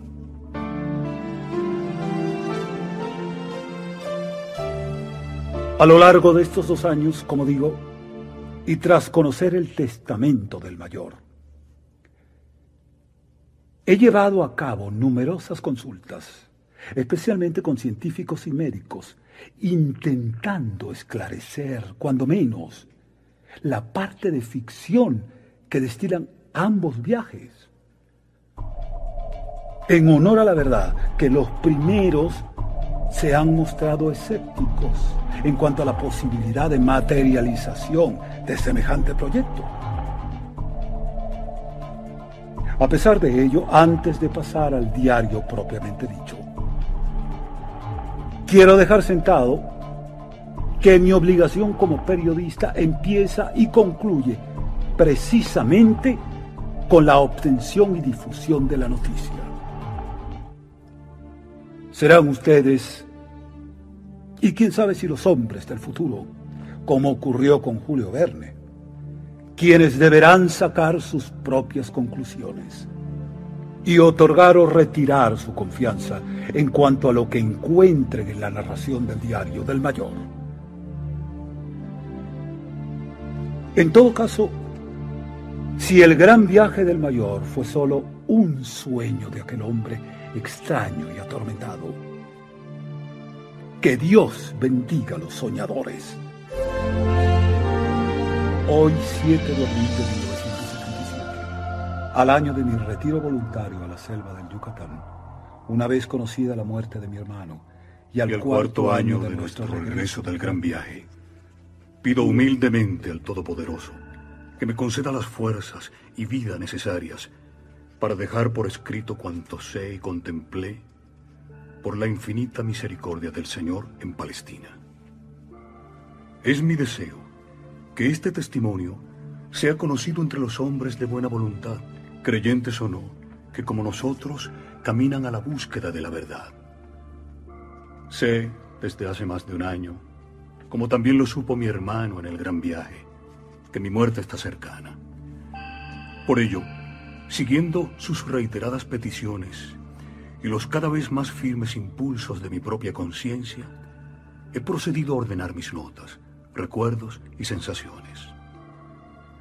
Espero que la persona o personas que algún día puedan tener acceso a este humilde y sincero diario, hagan suya mi voluntad de permanecer como mi hermano en el más riguroso anonimato. No somos nosotros los protagonistas, sino Él. No es fácil para mí resumir aquellos años previos a la definitiva puesta en marcha del gran viaje. Y aunque nunca ha sido mi propósito desvelar los programas y proyectos confidenciales de mi país, a los que he tenido acceso por mi condición de militar y miembro activo hasta 1974 de la Oficina de Investigación Aeroespacial, debo advertir igualmente que, dada la naturaleza del descubrimiento efectuado por nuestros científicos y las dramáticas consecuencias que podrían derivarse de una utilización errónea o premeditadamente negativa del mismo, mis aclaraciones previas solo tendrán un carácter puramente descriptivo. Como he mencionado antes, no es el medio lo que importa en este caso, sino los resultados que gozosamente tuvimos a bien alcanzar. Descargo así mis escrúpulos de conciencia y confío en que algún día, si la humanidad recupera el perdido sentido de la justicia y de los valores del espíritu, sean los responsables de este sublime hallazgo quienes lo den a conocer al mundo en su integridad. Fue en la primavera de 1964 cuando, confidencialmente y por pura casualidad, llegó hasta mis oídos la existencia de un ambicioso y revolucionario proyecto auspiciado por la Oficina de Investigaciones Espaciales de la Fuerza Aérea y la Oficina de Investigación Científica de la Fuerza Aérea, respectivamente, y en el que trabajaba desde hacía años un nutrido equipo de expertos del Instituto de Tecnología de Massachusetts. Yo había sido seleccionado en octubre de 1963 con otros 13 pilotos de las Fuerzas Aéreas Norteamericanas para uno de los proyectos de la NASA. En mi calidad de médico e ingeniero en física nuclear, y puesto que seguía perteneciendo a la Oficina de Investigación Aeroespacial, me encomendaron un trabajo específico de supervisión del llamado DIAL, o vehículo para la investigación del aterrizaje lunar. En la mencionada primavera de 1964, Dos de estas curiosas máquinas voladoras en las que se iniciaron los primeros ensayos para los futuros alunizajes del proyecto Apolo llegaron al fin donde yo había sido destinado. El Centro de Investigación de Vuelos de la NASA, en la base de Edwards de las Fuerzas Aéreas Norteamericanas, a 80 millas al norte de Los Ángeles. En aquel paisaje desolado, en pleno corazón del desierto Mojave. Permanecí hasta últimos de 1964. Durante meses, conviví con otros candidatos a astronautas, oficiales, científicos y técnicos, todos ellos en posesión de la más alta autorización para tener acceso a determinados secretos que afectan a la defensa nacional de los Estados Unidos. Una semana antes de Navidad, y por motivos de mi trabajo, tuve que volar nuevamente a la base de Edwards. Durante uno de los almuerzos con el personal especializado, conocí al nuevo jefe del proyecto Swivel, el general, un hombre sereno y de brillante inteligencia, que supo escuchar pacientemente mis disquisiciones y lamentos sobre la miopía mental de algunos altos cargos de la NASA que habían rechazado una y otra vez mis sugerencias sobre la necesidad de sustituir las anticuadas baterías químicas por células de carburante o por baterías atómicas. El general pareció interesarse por algunos de los detalles de las pilas atómicas y yo, lo reconozco, me desbordé saturándole con la lluvia de datos e información. Antes de retirarse de la mesa, el general me hizo una sola pregunta. ¿Quiere trabajar conmigo? Mi respuesta, gracias al cielo, fue un fulminante sí. De esta forma, en enero de 1965, abandonaba definitivamente la NASA para incorporarme al módulo de experiencias de las Fuerzas Aéreas Norteamericanas en Mojave. Durante los primeros meses, mi papel, de acuerdo con los deseos del general, y al que de ahora en adelante llamaré con el nombre supuesto de Curtis, se centró en una frenética investigación en torno a un sistema auxiliar de abastecimiento de energía mediante una batería atómica llamada SNAP 9A, que son las siglas en inglés de Sistema de Energía Nuclear Auxiliar. En esas fechas, el proyecto había superado ya las primeras y obligadas fases de experimentación. Nunca supe, y tampoco me preocupó en exceso, quién o quiénes habían sido los promotores o descubridores del sistema básico que había permitido concebir semejante aventura. En esencia, este sistema básico que había impulsado la operación consistía en el descubrimiento de una entidad elemental generalizada en el cosmos, en la que la ciencia no había reparado hasta ese momento y que ha resultado y resultará en el futuro la piedra angular para una mejor comprensión de la formación de la materia y del propio universo, y fue bautizada con el nombre de Swivel. Un Swivel tiene la propiedad de cambiar la posición u orientación de sus hipotéticos ejes, transformándose así en un swivel diferente. El descubrimiento dejó perplejos a los escasos iniciados, arrastrándolos irremediablemente a una visión muy diferente del espacio, de la configuración íntima de la materia y del tradicional concepto del tiempo. El espacio no podía ser considerado ya como un continuo escalar en todas direcciones. El descubrimiento echaba por tierra las tradicionales abstracciones del punto, plano y recta. El hallazgo y posterior comprobación del swivel nos dio una visión muy distinta del cosmos. El espacio no es otra cosa que un conjunto asociado de factores angulares, integrado por cadenas y cadenas de swivels. Según este criterio, el cosmos podríamos representarlo no como una recta, sino como un enjambre de estas entidades elementales. Los astrofísicos y matemáticos reclutados por el general Curtis para el proyecto Swivel fueron verificando con asombro cómo en nuestro universo se registran una serie de curvaturas u ondulaciones que ofrecen una imagen general muy distinta de la que siempre habíamos tenido.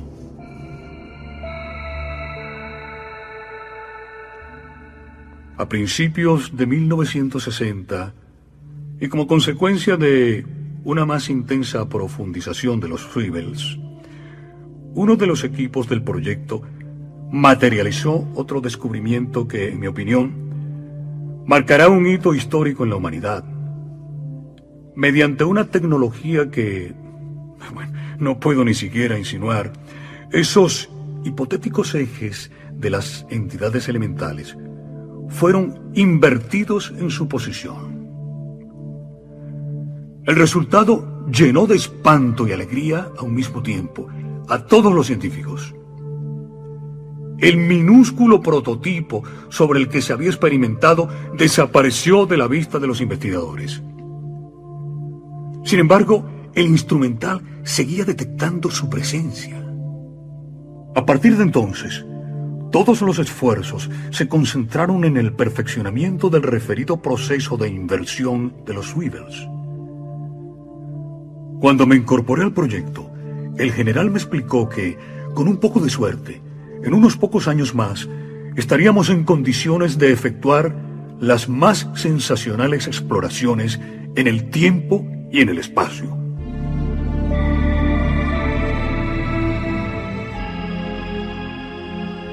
Al multiplicar nuestros conocimientos sobre los Swivels y dominar la inversión de la materia, apareció ante el equipo una fascinante realidad. Más allá o al otro lado de nuestras limitadas percepciones físicas, hay otros universos tan físicos y tangibles como el que conocemos. Los hombres del general Curtis llegaron a la conclusión de que nuestro cosmos goza de un sinfín de dimensiones desconocidas. Matemáticamente fue posible la comprobación de 10. De estas 10, 3 son perceptibles por nuestros sentidos. Y una cuarta, el tiempo, llega hasta nuestros órganos sensoriales como una especie de, de fluir en un sentido único y el que podríamos definir groseramente como flecha o, o sentido orientado del tiempo. En ese raudal de información, apareció ante nuestros atónitos ojos otro descubrimiento que cambiará algún día la perspectiva cósmica y que bautizamos como nuestro cosmos gemelo. A mí, personalmente, al igual que al general, lo que terminó por cautivarnos fue el nuevo concepto del tiempo. Al manipular con los ejes de los swivels, se comprobó que estas entidades elementales no sufrían el paso del tiempo. Ellas eran el tiempo. A partir de esos momentos, 1966, el proyecto se subdividió en tres ambiciosos programas.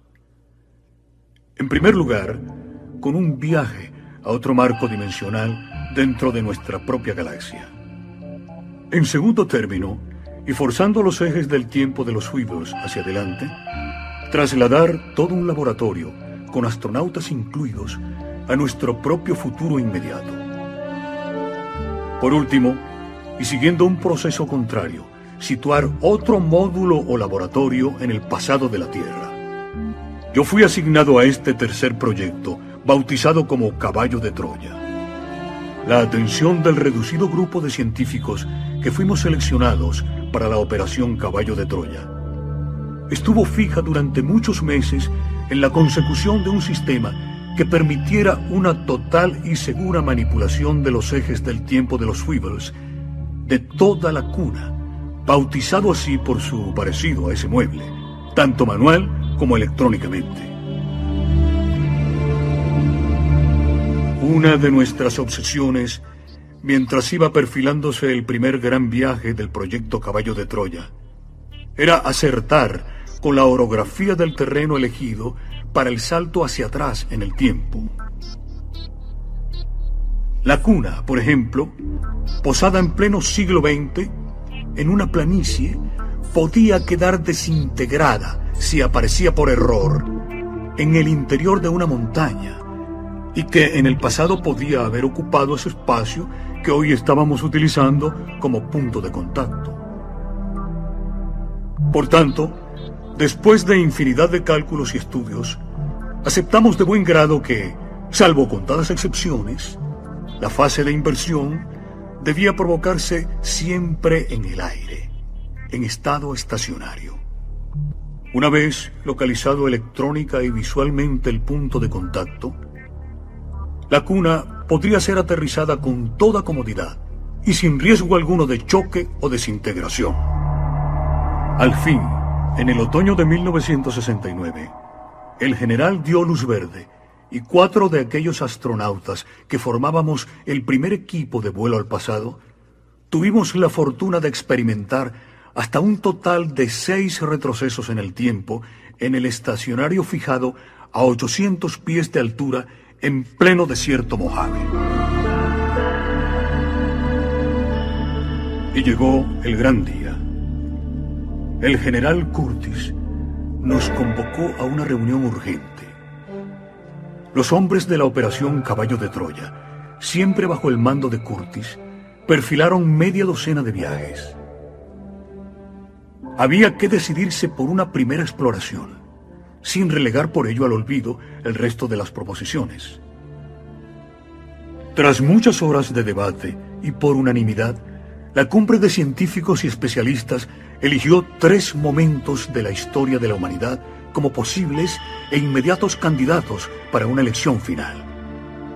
Era el 10 de marzo de 1971. Los tres objetivos en cuestión fueron los siguientes. Primero, marzo-abril del año 30 de nuestra era justamente los últimos días de la pasión y muerte de Jesús de Nazaret. Segundo, el año 1478. Lugar, Isla de Madera. Objetivo, tratar de averiguar si Cristóbal Colón pudo recibir alguna información confidencial por parte de un predescubridor de América sobre la existencia de nuevas tierras, así como sobre la ruta a seguir para llegar hasta ellas. Tercero, marzo de 1861. Lugar, los propios Estados Unidos de América. Objetivo, conocer con exactitud los antecedentes de la guerra de secesión y el pensamiento del recién elegido presidente Abraham Lincoln. Cada uno de los proyectos había sido preparado exhaustivamente hasta en sus más mínimos detalles. Yo defendí enconadamente el segundo de los viajes. A pesar del natural disgusto de los defensores de los proyectos eliminados, todos reconocimos que el nivel de riesgos era sensiblemente inferior en el gran viaje a la Jerusalén de Cristo. Un solo hombre, a partir de aquella decisiva y final determinación, los 61 miembros del equipo Caballo de Troya de exploración al pasado, nos volcamos en la puesta a punto de la que iba a ser nuestra primera aventura oficial en el tiempo. No voy a negar que en aquellas semanas que siguieron a mi elección por el general Curtis para tripular la cuna y descender en el tiempo de Jesús de Nazaret, mi estado de ánimo se vio profundamente alterado. Nunca supe con exactitud por qué el jefe del proyecto Swivel me designó para aquel gran viaje. Solo en una de las múltiples entrevistas que celebré con él a raíz de mi nombramiento, dejó entrever que la naturaleza de la exploración exigía fundamentalmente la presencia de un hombre escéptico en materia religiosa. Qué poco podía imaginar lo que me reservaba el destino. Por fortuna, para el proyecto Caballo de Troya, nuestras relaciones con el Estado de Israel eran inmejorables, en especial a partir de la Guerra de los Seis Días.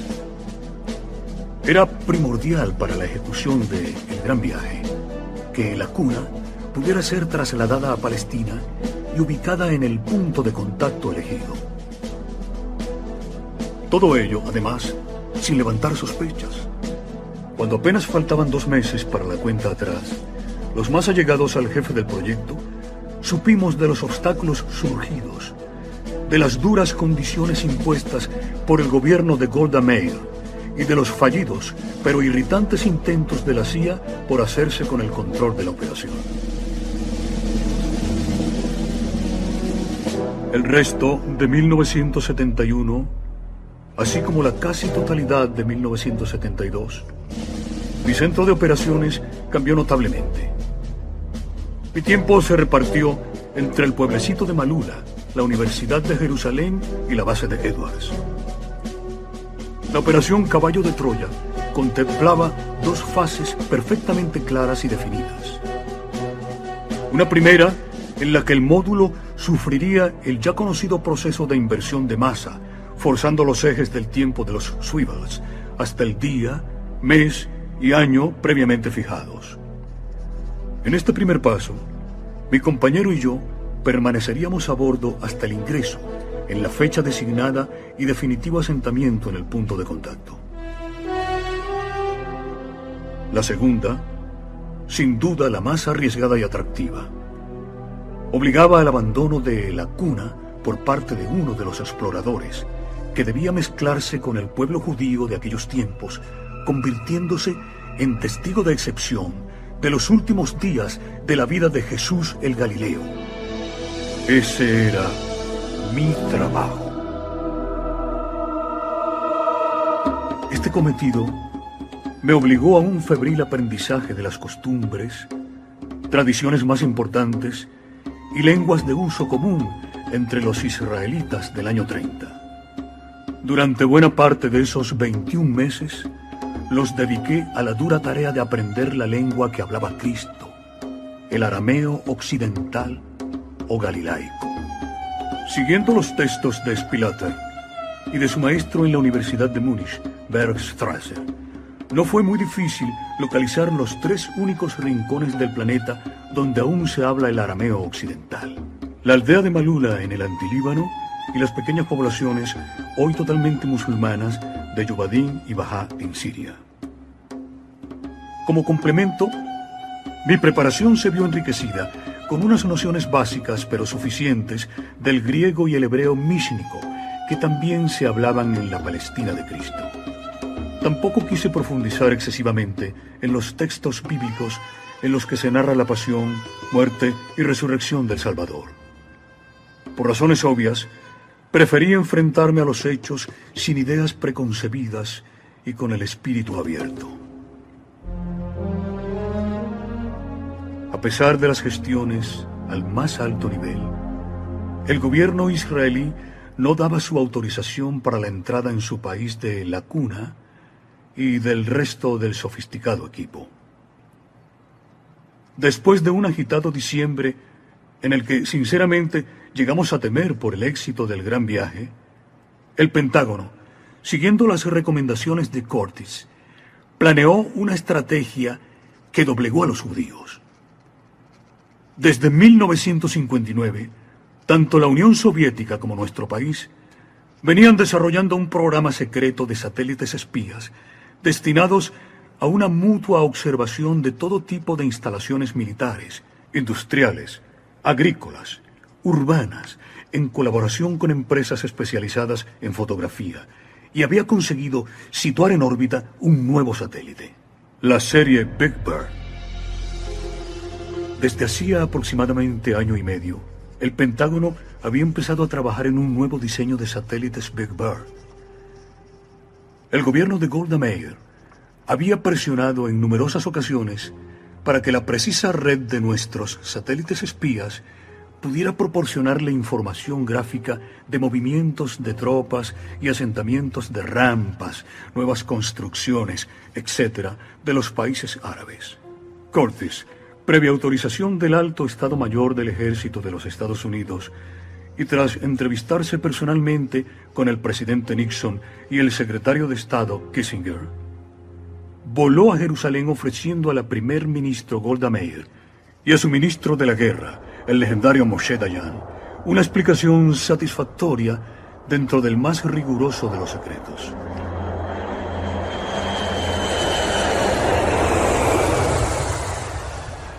El 5 de enero de 1973, el general Cortis y parte del equipo de Caballo de Troya conseguían aterrizar en Tel Aviv. Para evitar sospechas y de mutuo acuerdo con el Mossad, el servicio de inteligencia israelí, las fuerzas aéreas norteamericanas acondicionó un avión jumbo cargando en sus cabinas 10 toneladas de instrumental altamente secreto. En el mismo camuflado, incluso con los distintivos de la compañía judía El Al, descendió un nutrido grupo de aparentes y pacíficos turistas norteamericanos. Lo que nunca supieron los sagaces agentes del Servicio de Inteligencia israelí es que, mezclada con el material para la estación de recepción de fotografías vía satélite, viajaba también nuestra cuna. Tres días antes del inicio del gran viaje, el jefe de caballo de Troya nos convocó a una última reunión en la que repasamos las líneas maestras de la operación. Curtis parecía obsesionado por nuestra seguridad. Ambos conocíamos nuestras respectivas obligaciones, pero la insistencia del general nos inquietó. ¿Qué podía estar ocultando el director del proyecto Swivel? Meses después de aquella experiencia, mi hermano y yo tuvimos ocasión de conocer la verdadera razón de su inquietud. La estrategia a seguir en el descenso al tiempo de Jesús de Nazaret había sido meditada a fondo. Una vez en tierra, y tras varias horas de revisión de controles, mi compañero de módulo, a quien de ahora en adelante llamaré Eliseo, debería permanecer durante los 11 días de exploración al mando de la cuna. Solo en caso de alta emergencia podría abandonar la nave. Mi papel exigía el desembarco a tierra y la aproximación al maestro de Galilea, a quien debería seguir y observar durante todo el tiempo que me fuera posible. Antes de levantar aquella última sesión de trabajo, Curtis nos comunicó que, de conformidad con el Pentágono y por supuesto con Kissinger, 24 o 36 horas antes del despegue, la atención mundial sería centrada a miles de millas de Jerusalén, reforzando así las medidas de seguridad de nuestro salto hacia el siglo I. Efectivamente, tal y como había anunciado el general, el 28 de enero de 1973, y después de intensos esfuerzos por ambas partes, los Estados Unidos y Vietnam firmaban en París el definitivo acuerdo que prometía poner fin a la trágica guerra. El 30 de enero, Eliseo y yo apenas si salimos del hangar. La casi totalidad de la jornada transcurrió en el interior de la cuna, revisando los equipos. En el caso de Eliseo, contaba con un equipo y traje que le permitía mantener la higiene personal. En mi caso, debía llevar lo que llamábamos la piel de serpiente, lo que era una epidermis artificial y milimétrica, capaz de proteger zonas vitales, tanto de una posible agresión mecánica como bacteriológica. Para comunicación, llevaba incorporado a los oídos sendas cápsulas acústicas miniaturizadas. Gracias a estas cabezas de cerillas, fácilmente ocultas en el interior del oído, tanto Eliseo como yo pudimos saber el uno del otro sin necesidad de cargar con incómodos aparatos de radio que hubieran quebrantado por otra parte la estricta pureza de la exploración. Como extranjero, mi atuendo y costumbres habían sido fijados por caballo de Troya, como los de un comerciante griego en vinos y madera. Sabía perfectamente cuáles eran mis limitaciones en este sentido. No obstante, en el supuesto de una emergencia, siempre existía el recurso por mi parte de un retorno al módulo. Mi única salida fuera del hangar fue al atardecer de aquel inolvidable martes. Sin saber por qué, sorteé el andamiaje de los arqueólogos que trabajaban en la restauración de la mezquita octogonal, llamada la Ascensión del Señor. Era extraño.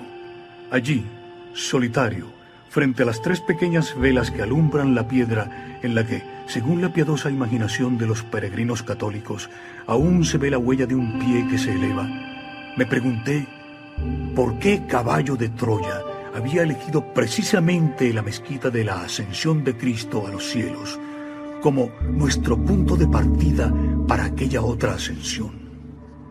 En silencio, Eliseo y yo abrazamos a Curtis y al resto de los compañeros.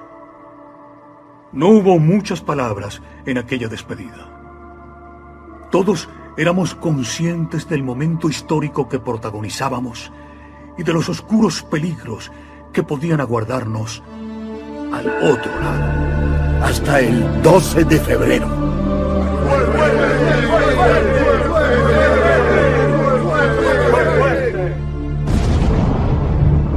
A las 23 horas, GMT, hora Greenwich, la cuna comenzó a elevarse hacia un firmamento blanqueado por las estrellas. En 30 segundos alcanzamos la cota de 800 pies, llevando a cabo el estacionario del módulo. Todos los sistemas funcionaban según el plan previsto. A las 23 horas y 3 minutos, el computador central accionaba electrónicamente el sistema de inversión axial de las partículas subatómicas de la totalidad de la cuna, así como de la capa límite de la membrana exterior, empujando los ejes del tiempo de los swivels a unos ángulos equivalentes al retroceso deseado. 709.137 días. En otras palabras, al 30 de marzo del año 30. Aquel jueves 30 de marzo, una vez chequeados los circuitos principales, Eliseo y yo efectuamos un primer contacto visual de la zona. Al oeste de nuestra posición, y a poco más de mil pies, divisamos un extenso núcleo luminoso. A pesar de las muchas horas de entrenamiento, la emoción nos dejó sin habla. Los radares confirmaban el perfil de un asentamiento humano con un sinfín de construcciones de baja estructura y dos edificaciones de superior envergadura. Una ubicada en la cara este de la ciudad, mucho más luminosa, y otra al suroeste. Luego supimos que se trataba del gran complejo del templo y la Torre Antonia y el Palacio de Herodes, respectivamente. Nuestras suposiciones, a pesar de la cerrada oscuridad, eran correctas. Aquellas luces amarillas y parpadeantes correspondían a la ciudad santa de Jerusalén.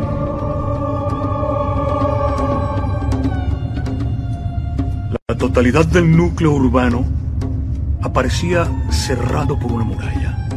Un segundo muro, de características muy similares al que constituía el perímetro de la población, dividía Jerusalén por su tercio norte, justamente desde la cara oeste del templo a la fachada norte del Palacio Herodiano. Aunque no deseo adelantar acontecimientos, nuestras fuentes informativas previas apuntaban al viernes 31 de enero como la fecha en que el maestro de Galilea entró en Betania, procedente de la vecina ciudad de Jericó, situada a unos 34 kilómetros de la citada población de Betania, donde residía la familia de Lázaro. Si todo discurría con normalidad, yo debería estar allí con una antelación aproximada de 24 horas. ¿Cómo poder describir aquel amanecer del 30 de enero sobre la vertical del Monte de los Olivos? A las 10 horas y 15 minutos, el módulo se posó al fin sobre la cumbre del Monte de los Olivos. En un primer tanteo, los cuatro pies extensibles de la cuna se hundieron ligeramente entre las lajas rocosas. Finalmente, la nave quedó estabilizada y nosotros procedimos a la desactivación del motor principal. Hacia las 11 horas, tras verificar las condiciones atmosféricas y otros valores de carácter biológico, y mientras Eliseo seguía vigilando nuestro entorno y sistema de transmisión, inicié los últimos preparativos para mi definitiva salida al exterior. Me preparé para el descenso. Como debía hacerme pasar por un honrado comerciante extranjero, griego por más señas, los expertos habían preparado un doble juego de vestiduras. Una falda corta o faltellín marrón oscuro. Una túnica sencilla de color hueso. Un cíngulo o ceñidor trenzado con cuerdas egipcias que sujetaba la túnica y un incómodo manto o ropón. Un mes antes del lanzamiento me dejé crecer mi barba de forma desordenada, siguiendo una de las costumbres populares en la Palestina de aquellos tiempos. Impregné mis cabellos con unas gotas de aceite común. A las 12 horas, tras un emotivo abrazo, mi compañero accionó la escalerilla de descenso y yo salté a tierra. A partir de ese momento, mi nombre fue Hasson, que sería mi indicativo de guerra. Cuando había caminado algo más de 300 pasos, dejé atrás el olivar. Frente a mí se abría una pradera sombreada por dos corpulentos cedros de casi 40 metros de altura. El corazón me golpeó en el pecho. Bajo aquellos árboles habían sido plantadas cuatro grandes tiendas. Durante algunos segundos no supe cómo reaccionar. Me quedé quieto, indeciso. Bajo las lonas oscuras de las tiendas se agitaban numerosos individuos. Presioné mi oído derecho y Eliseo apareció al instante. ¿Qué hay? Primer contacto humano a la vista. Al parecer se trata de mercaderes. Veo algunos rebaños de ovejas junto a varias tiendas. Eliseo consultó la memoria de Santa Claus. Una memoria histórico-documental del ordenador central instalado en la cuna. Y me trasladó el informe aparecido en pantalla. Según el libro de las lamentaciones y el escrito rabínico, en ese extremo de la falda sur del Olivete, se instalaba tradicionalmente un grupo de tiendas en las que se vendía lo necesario para los sacrificios de purificación en el templo. ¿Algún otro informe, Eliseo? Según los datos de Santa Claus, bajo uno de esos dos cedros deberás encontrar también un mercado de pichones para los sacrificios. Santa Claus menciona también un texto de Josefo en el que se describe un muro edificado por Tito cuando puso cerco a Jerusalén. Este muro conducía al monte de los olivos y encerraba la colina hasta la roca llamada El Palomar. Recibido. Gracias. Voy hacia ellos. Un momento, Jasón. Santa Claus añade que según el escrito rabínico Menaot, estos carneros procedían de Moab, los corderos de Lebrón, los terneros de Sarón y las palomas de la montaña real o Judea. Los idiomas dominantes. Arameo, sirio y quizá algo de griego. Ok, Eliseo. Suerte, Jasón. Día jueves 30 de marzo del año 30 de nuestra era. Antes del ocaso, yo debería tener resuelto mi contacto con la familia de Lázaro. El hombre que el maestro de Galilea resucitó entre los muertos.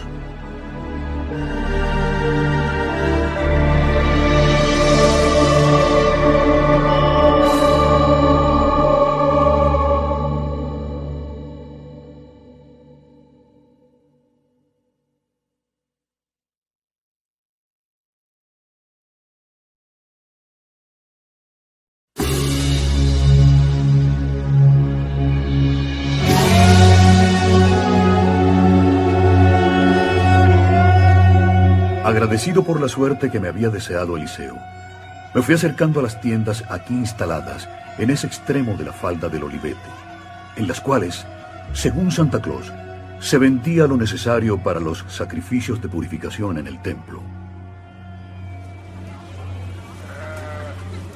Un grupo de hombres con amplias túnicas rojas, azules y blancas formaban corro, sentados sobre sus mantos. A corta distancia, varias mujeres, casi todas con largas túnicas verdes, se afanaban en torno a una fogata. Junto a ellas, algunos niños semidesnudos y de cabezas rapadas ayudaban en lo que supuse se trataba del almuerzo. Una olla de grandes dimensiones borboteaba sobre la candela.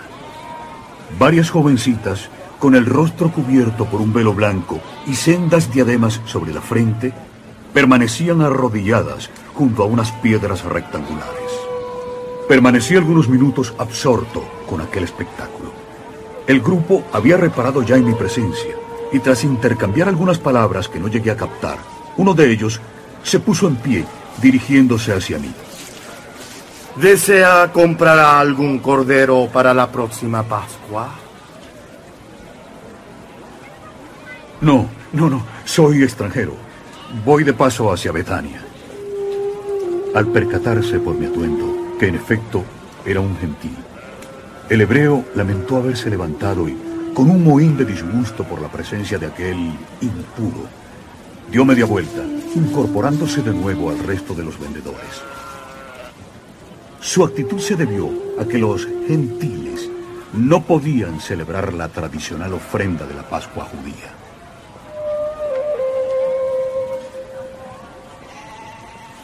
Un elemental sentido de la cautela me hizo alejar del lugar pendiente abajo, en busca del ansiado camino.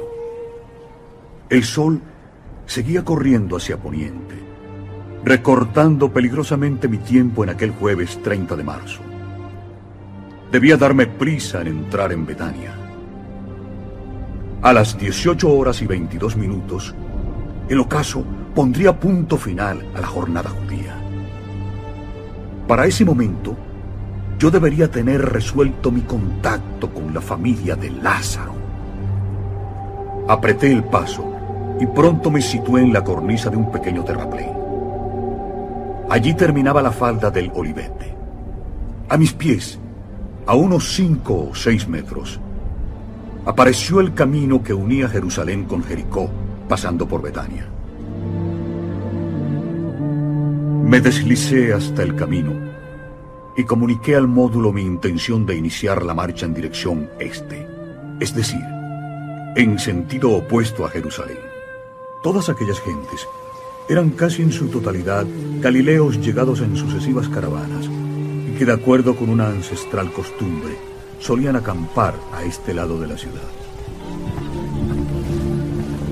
Mientras caminaba entre aquella multitud alegre, variopinta y parlanchina, empecé a intuir cómo pudo ser, cómo iba a ser la entrada triunfal de Jesús de Nazaret en las primeras horas de la tarde del domingo en Jerusalén.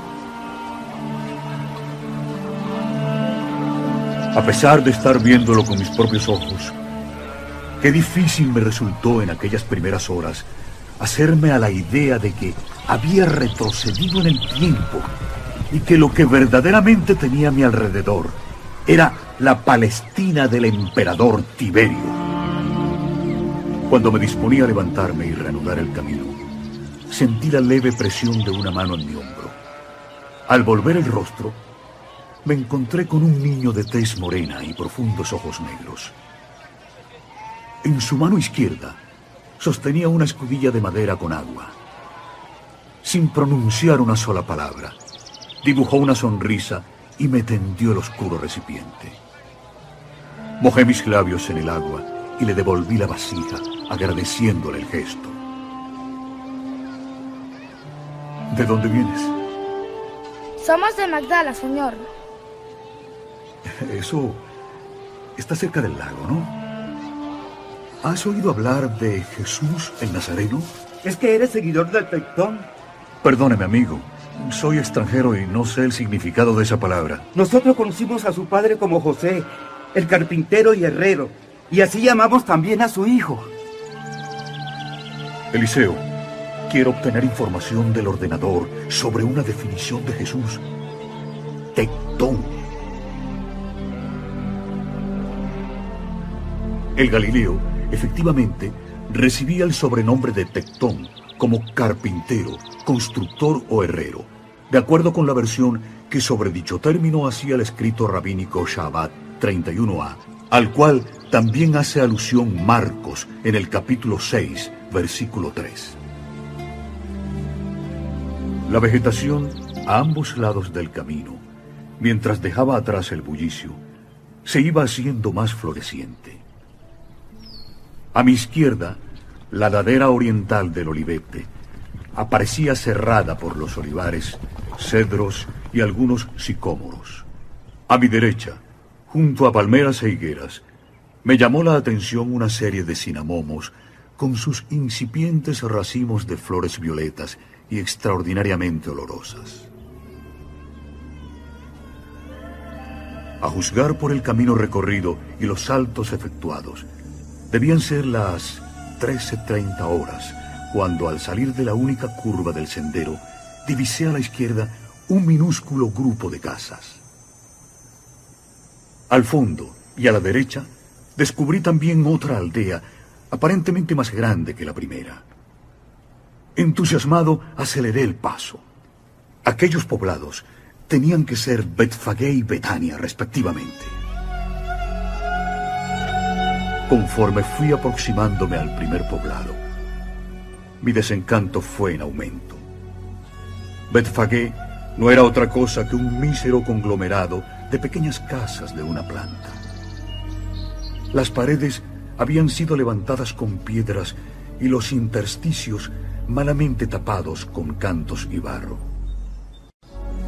Los alrededores aparecían repletos de higueras y pequeños huertos en los que deambulaban un sinfín de gallinas. Decepcionado, salí nuevamente al camino, informando a Eliseo de mi paso por la mísera Betfagé y de mi inminente llegada a Betania. El lugar de residencia de Lázaro y su familia presentaba en cambio un aspecto mucho más sólido y esmerado. Al penetrar en la aldea, me sorprendió ver algunas de las calles pavimentadas a base de guijarros. Otras, sin embargo, seguían siendo estrechas torrenteras, ahora polvorientas y malolientes. El núcleo principal de Betania se extendía a la derecha del camino que lleva de Jerusalén a Jericó. Al otro lado del sendero, un grupo más reducido de casas se apoyaba en la ladera del Monte de los Olivos. La animación en la aldea era considerable. Los judíos iban y venían por entre sus casas, formando tertulias a las puertas de las viviendas o a la sombra de los entramados de cañas y ramas por los que trepaba la hiedra o descansaban desnudas e interminables parras.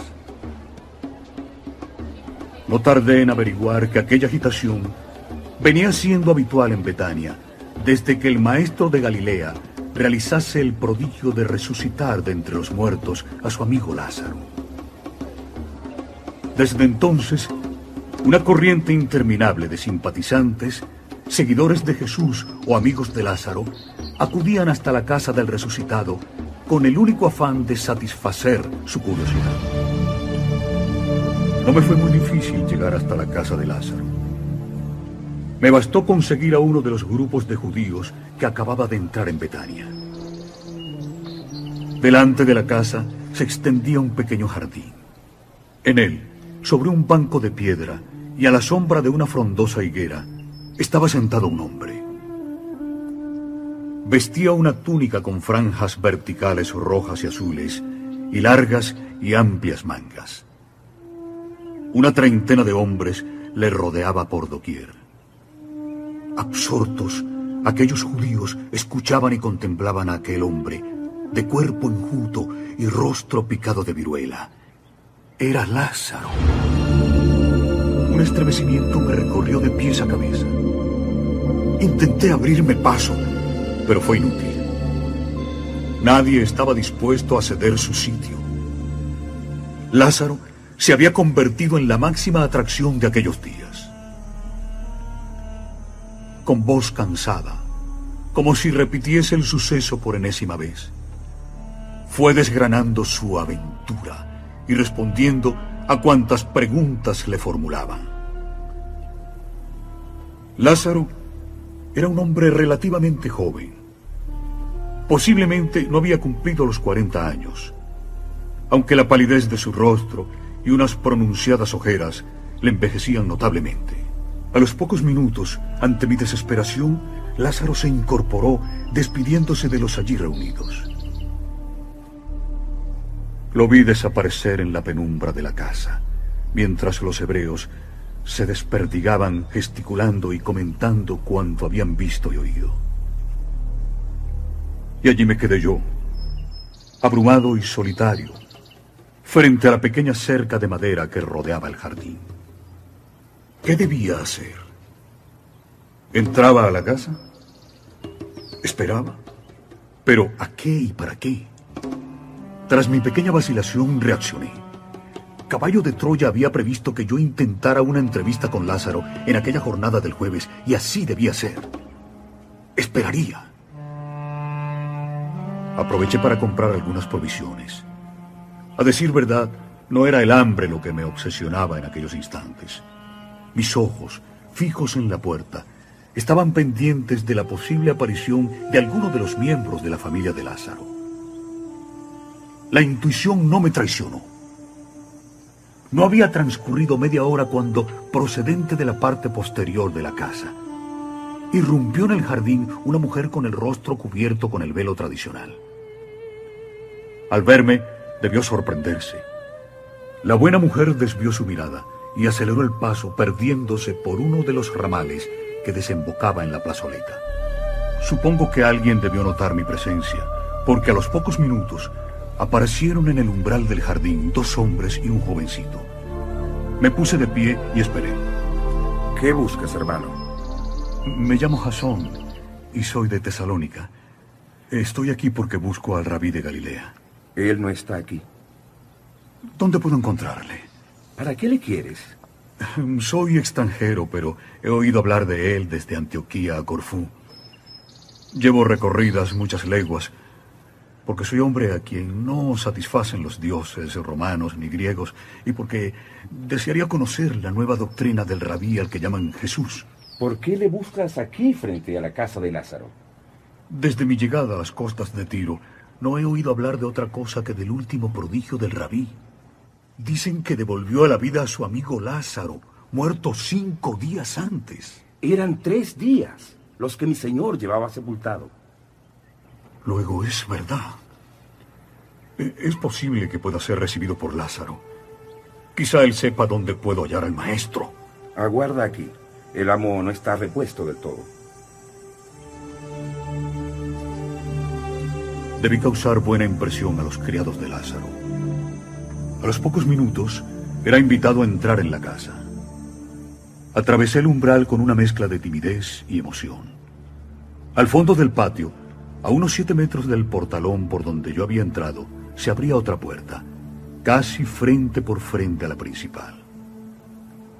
Allí me esperaba el hombre que yo había visto una hora antes al pie de la higuera. Junto a él, otros tres judíos, todos ellos arropados en sendos ropones de colores llamativos. Tenían todos una barba poblada, pero el bigote perfectamente rasurado. Lázaro, en cambio, mantenía la cabeza despejada, con un cabello liso y corto y prematuramente encanecido. ¿Me buscabas? Vengo de tierras extrañas, en busca del Leví de Nazaret, de quien cuentan que es hombre sabio y justo. Al desembarcar he sabido que tú eres su amigo. Por eso estoy aquí, en busca de tu comprensión. Lázaro no respondió. Con un gesto me invitó a seguirle.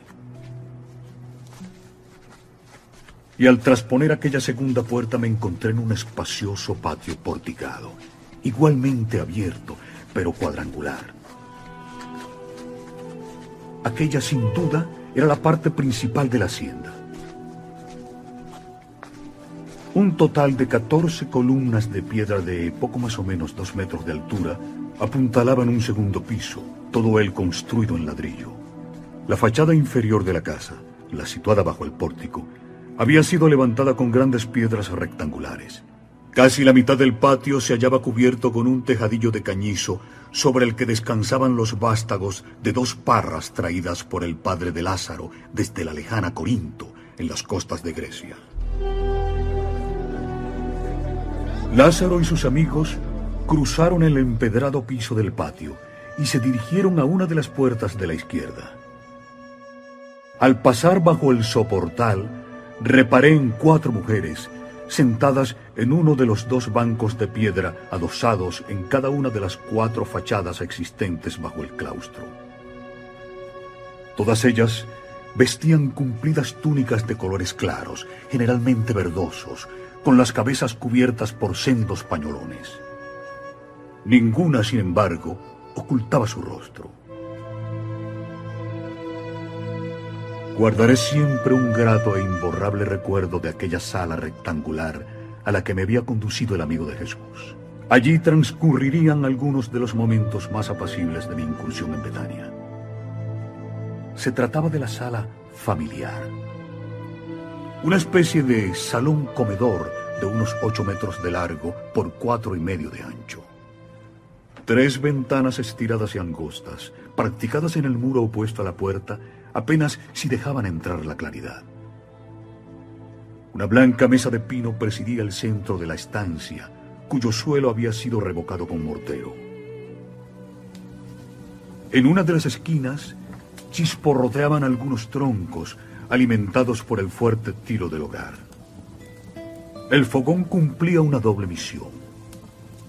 De una parte, servir de calefacción en los rudos meses invernales y por otra, permitir la preparación de los alimentos. Lázaro y los restantes hebreos se situaron en torno al crepitante fuego y tomaron asiento sobre algunas de las pieles de cabra que alfombraban el piso. Yo hice otro tanto y me dispuse al diálogo. En ese momento, una mujer entró en la sala. Llevaba en su mano izquierda una frágil astilla encendida. Sin decir palabra, fue recorriendo las seis lámparas de barro que colgaban a lo largo de las blancas paredes y que contenían aceite. Tras prenderlas, tomó una lucerna, también de arcilla, e introdujo la llama de su improvisada antorcha por la boca del campanudo recipiente. Al instante brotó una llamita amarillenta. La mujer, con paso diligente, situó aquella lámpara portátil sobre el extremo de la mesa más próximo al grupo. A continuación se acercó a la hoguera y arrojó sobre las brasas los restos de la astilla y dos bolitas de aspecto resinoso. Las cápsulas de cañafístula, un perfume empleado con frecuencia entre los hebreos, prendieron como una exhalación invadiendo el recinto con un aroma suave y duradero. De pronto, sin apenas crepúsculo, la oscuridad llenó aquel histórico aposento. Uno de los amigos de Lázaro rompió el silencio. Te rogamos excuses nuestro recelo. Desde que el sumo sacerdote José Ben Caifás y muchos de los archieres del Sanedrín acordaron poner fin a la vida del maestro, todas nuestras precauciones son pocas. Sabemos que los vetusianos y esbirros de Ben uno de los jefes del templo, tienen órdenes de prender a Jesús. La fiesta de la Pascua está cercana y nuestros informantes aseguran que los bastones y porras de la policía del Gran Sanedrín estarán dispuestos para caer sobre el rabí. Solo aguardan una oportunidad. ¿Por qué? El maestro, según tengo entendido, es hombre de paz. Nunca ha hecho mal a nadie. Tú eres griego. No sé si conoces la profecía que acaricia y contempla nuestro pueblo desde tiempos remotos. Un día nacerá en Israel un Mesías que hará libre a los hombres. Pues bien, la casta sacerdotal cree y ha hecho creer al pueblo que ese Salvador tendrá que ser primero y sobre todo un sumo sacerdote. ¿El Mesías deberá ser miembro del Gran Sanedrín? Eso dicen ellos. Los largos años de dominación extranjera han fortalecido la esperanza de ese Mesías, convirtiéndolo en un jefe político que libere a Israel del yugo romano. Los sacerdotes saben que el maestro predica otro tipo de liberación y por eso lo consideran un impostor. Eso sería suficiente para terminar con la vida de Jesús. Pero hay más. Esos sepulcros encalados, como los llamó el maestro, no perdonan que Jesús les haya ridiculizado públicamente. Es la primera vez en muchos años que alguien les planta cara, minando su influencia sobre el pueblo sencillo. Jesús, con sus palabras y señales, arrastra a las muchedumbres y eso multiplica su envidia y rencor. Por eso han jurado matarle. Pero no lo conseguirán. Por favor, disculpa nuestra descortesía. A juzgar por el polvo de tus sandalias y la fatiga de tu rostro, debes haber caminado mucho. Te suplico que como hermano nuestro, aceptes mi hospitalidad. Aquel brusco giro en la conducta de Lázaro me desconcertó, pero le dejé hacer. El hombre abandonó la estancia, regresando a los pocos minutos en compañía de una mujer. Marta, mi hermana mayor, te lavará los pies. El corazón me latió con fuerza. Y sin cerciorarme del error que estaba cometiendo, me puse en pie. El resto del grupo permaneció sentado. Era demasiado tarde para rectificar. Procuré serenar mis nervios. No podía negarme a los requerimientos de mi anfitrión. Hubiera sido considerado como un insulto al arraigado sentido oriental de la hospitalidad. Así que, colocando mis manos sobre los hombros del resucitado, le sonreí, agradeciéndole su delicadeza lo mejor que supe. No tuve casi tiempo de fijarme en Marta, la señora, puesto que este es el verdadero significado de dicho nombre. Antes de que su hermano hubiera terminado de hablar, ya había traspasado el umbral de la sala, perdiéndose en el patio porticado. Lázaro me rogó que tomara asiento sobre uno de los pequeños y desperdigados taburetes de cuatro patas y asiento de mimbre que rodeaban la mesa. A los cinco minutos, la figura de Marta se recortaba nuevamente en la puerta.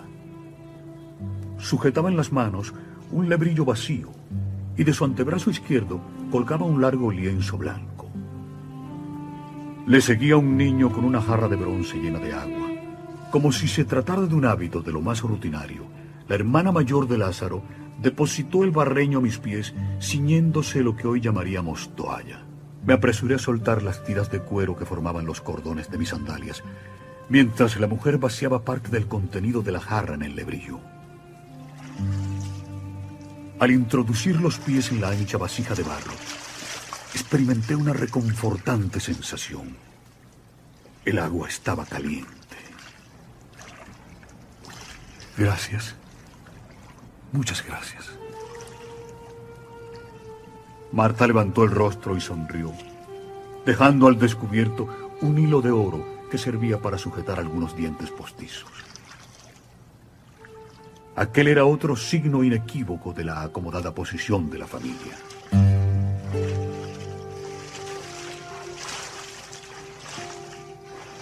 Mientras la mujer procedía a la limpieza de mis doloridos pies, procuré observarla con detenimiento. Sin duda, Marta era mayor que Lázaro. Aparentaba entre 45 y 50 años. Sus manos robustas y encallecidas reflejaban una intensa y larga vida de trabajo. Era de una talla muy similar a la de su hermano, alrededor de un metro sesenta, pero más gruesa y con un rostro redondo y curtido. Deduje que sus cabellos, cubiertos por un velo negro que caía hasta la espalda, debían ser negros, al igual que sus ojos y las cejas. Una vez concluido el lavatorio, Marta envolvió mis pies en el lienzo con el que se ceñía la cintura y fue presionando el suave tejido hasta que ambas extremidades quedaron completamente secas. Tomó las sandalias y ante mi sorpresa se las pasó al muchachito. Cuando pensaba que la operación había terminado, Marta me rogó que arremangara las mangas de mi túnica y con suma delicadeza tomó mis manos situándolas sobre el lebrillo. vertió sobre ellas el resto del agua que contenía la jarra, invitándome a que las frotara enérgicamente. Por último, las secó. Extrajo luego de entre sus pechos una bolsita de tela y la abrió, volcando sobre la palma de su mano el contenido. Se trataba de un puñado de suaves y diminutos gránulos con forma de lágrimas que destellaban a la luz de los candiles. Marta frotó aquella sustancia de aspecto como resinoso sobre cada uno de mis pies. Después hizo otro tanto con mis manos, devolviendo el oloroso producto a la bolsa. No pude contener mi curiosidad y le pregunté el nombre de aquel perfume. Es mirra. Mientras Lázaro atizaba el fuego, en mi mente bullían tantas preguntas que no supe por dónde reanudar la conversación. Deseaba conocer la doctrina y la personalidad del maestro de Galilea, pero también sentía una aguda curiosidad por aquel ejemplar único, un hebreo devuelto a la vida después de muerto y enterrado. Rogué a mi amable anfitrión que me sacara de algunas dudas en torno al conocido milagro de Jesús. En mi calidad de médico, y a pesar de los textos evangélicos y de los numerosos comentarios que había recogido hasta ese momento, me resultaba muy difícil imaginar siquiera que aquel hombre hubiera sufrido lo que hoy conocemos por muerte clínica y que para colmo varios días después de su fallecimiento, otro hombre le hubiera rescatado del sepulcro. ¿Qué es lo que deseas conocer? ¿No pudo suceder que estuvieras dormido? Es mejor que sean estos quienes respondan a esa cuestión. Es natural que dudes. Tú, como otros muchos, no estabas aquí cuando en los últimos días de febrero nuestro hermano Lázaro fue presa de intensas fiebres. A pesar de los cuidados de sus hermanas y de las prescripciones de los sangradores venidos de Jerusalén, el mal fue en aumento. Su debilidad llegó a tal extremo que no era capaz de sostener una escudilla de leche entre las manos. Ni siquiera el médico del templo, Benahía, pudo remediarle. El maestro no se encontraba en aquellas fechas en Judea y la familia, a la vista de tan grave dolencia, tomó la decisión de enviar un mensajero para rogarle que sanara a su amigo. Sin embargo, a las pocas horas de la partida del jinete, Lázaro murió. ¿Recuerdas la fecha? ¿Cómo olvidar el día del fallecimiento de un amigo? El duelo cayó sobre esta casa en las últimas horas de la tarde del domingo 5 de marzo. Eso significa que el mensajero llegó hasta Jesús cuando Lázaro ya había muerto. Efectivamente.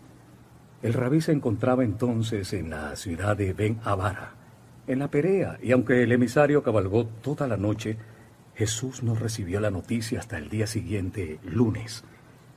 Hay algo que no entiendo. ¿El mensajero tenía orden de rogar al maestro que acudiera a Betania? No. Las hermanas de Lázaro tienen la suficiente fe en el rabí como para saber que no era necesaria su presencia. Ellas eran conscientes de que Jesús se hallaba predicando y que bastaría una sola palabra suya para sanar a su hermano. Por eso, al morir Lázaro, poco después de la partida del mensajero, todo el mundo comprendió y aceptó que era demasiado tarde. Lo que sí resultó incomprensible, incluso para Marta y María, fue la respuesta de Jesús al emisario. Cuando éste regresó a Betania en la mañana del martes, aseguró una y otra vez que había oído decir al rabí que aquella enfermedad no llevaba a la muerte. Todos, creyentes o no, quedamos desconcertados.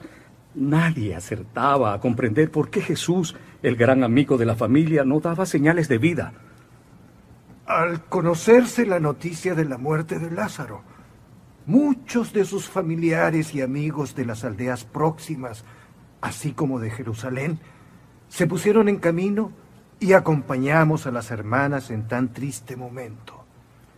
Nuestro amigo fue sepultado junto a sus padres, en la tumba familiar existente al final del jardín. Un momento. ¿Lázaro fue enterrado aquí, en su propia casa? Sí, en el panteón de sus mayores. Aunque mi pregunta debió parecer intrascendente, para mí encerraba un indudable valor. Según todos los textos bíblicos por mí consultados antes de la operación Caballo de Troya, el sepulcro de Lázaro había sido ubicado por los exegetas fuera del pueblo y concretamente en la falda oriental del monte Olivete.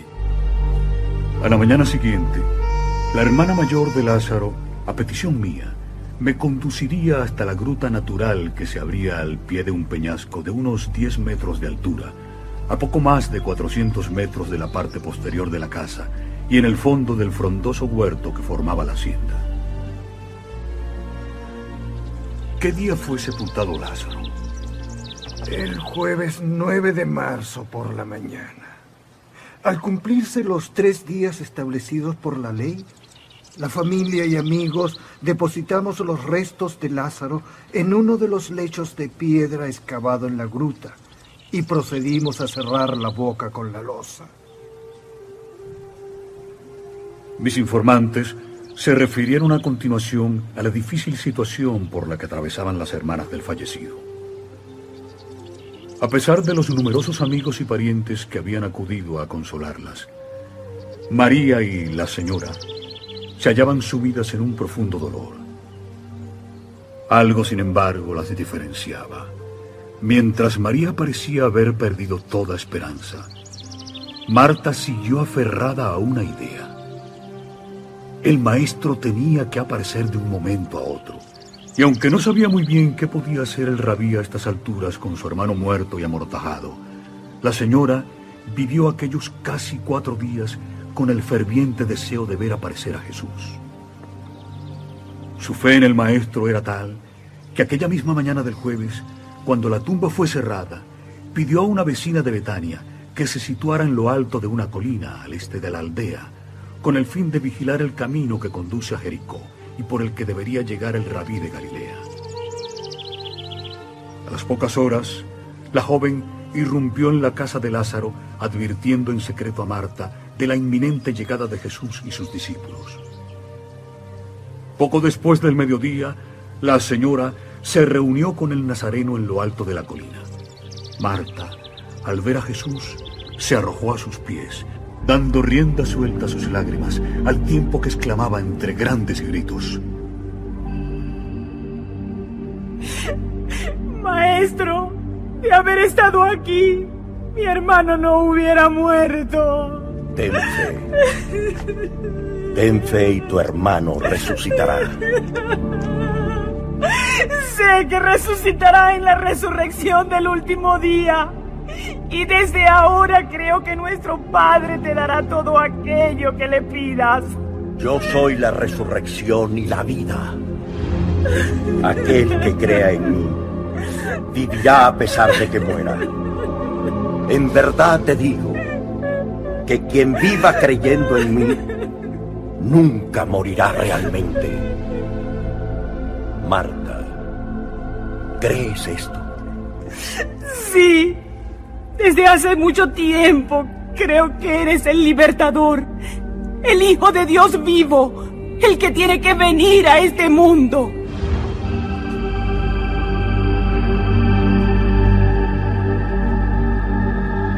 Los compañeros de Lázaro prosiguieron su relato, exponiendo la extrañeza del maestro al no ver a María junto a su hermana. La señora, que había recuperado ya su temple habitual, explicó a Jesús el profundo y doloroso trance por el que atravesaba María. Y el Nazareno le rogó que fuera a avisarle. Marta entró de nuevo en la casa y tomando aparte a su hermana, le dio la noticia de la llegada del maestro.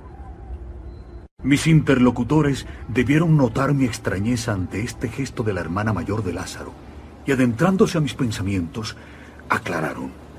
Entre las numerosas personas que habían acudido hasta esta casa, se contaban algunos enemigos de Jesús. Marta, procurando evitar cualquier incidente, estimó oportuno no hablar en público de la reciente llegada a Betania del rabí. Es más, su intención fue permanecer en la casa con los amigos y familiares mientras María acudía en busca de Jesús. Pero la súbita e impetuosa salida de la hermana menor alarmó a los presentes, que la siguieron, creyendo que María se dirigía a la tumba de su hermano. Cuando María llegó hasta el maestro, se arrojó igualmente a sus pies exclamando, De haber estado tú aquí, mi hermano no hubiera muerto. El grupo, al ver a Jesús con las dos hermanas, permaneció a una prudencial distancia. En aquellos momentos, mientras el rabí las consolaba, muchos de los amigos y parientes reanudaron sus lamentaciones y gemidos. ¿Dónde está? Ven y verás. Marta le señaló la losa que cerraba el panteón familiar, mientras María, presa de un nuevo ataque, se arrodillaba a los pies del Galileo, sollozando y hundiendo el rostro en la tierra.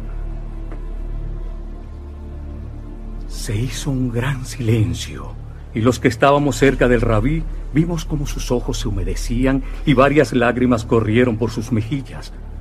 Uno de los amigos de Jesús, al verle llorar, exclamó, Ved cómo le quería.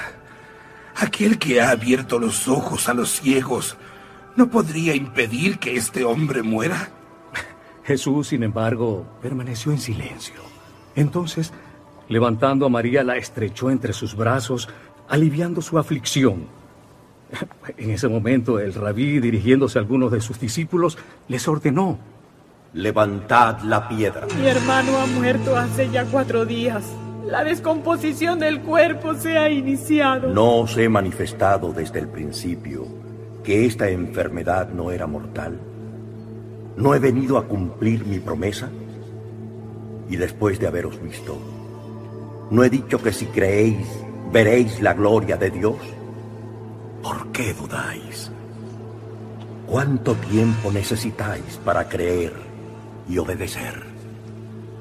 Marta miró fijamente al maestro y en uno de sus típicos arranques animó a los apóstoles y vecinos de Betania que se habían brindado a separar la piedra para que abrieran la caverna. El espeso silencio quedó roto por el gemido de la losa circular al rozar sobre la roca y por los entrecortados gritos de aliento que proferían los voluntarios en su esfuerzo por echar a un lado el pesado cierre. Al cuarto o quinto intento, la boca de la tumba quedó al descubierto. Nuestro rabí levantó entonces los ojos hacia el azul de aquel atardecer y exclamó de forma que todos pudiéramos oírle. Padre, te agradezco que hayas oído mi ruego. Sé que siempre me escuchas, pero a causa de los que están junto a mí, hablo contigo para que crean que me has enviado al mundo y sepan que intervienes conmigo en el acto que nos disponemos a realizar. Acto seguido, clavó su rodilla izquierda en tierra y asomándose a la galería que conduce a la cámara funeraria, gritó con fuerza, Lázaro, acércate a mí. El eco resonó en el interior de la cueva. Mientras las 40 o 50 personas que allí estábamos sentimos un escalofrío. Algunos de los más próximos al maestro nos asomamos a la tumba y percibimos en la penumbra del foso la forma de Lázaro, fuertemente fajado con tiras de lino blanco y reposando en el nicho inferior derecho del panteón. María, asustada, se abrazó a su hermana. Nunca un silencio fue tan dramático. Durante un corto espacio de tiempo, todos contuvimos la respiración. Aunque muchos de nosotros habíamos sido testigos de otros prodigios del rabí, la palpable y cruda realidad de aquellos cuatro días de enterramiento nos hacía dudar. ¿Qué iba a suceder? De pronto, el maestro dio un paso atrás. Por las escaleras que conducen a la boca de la cueva, apareció un bulto.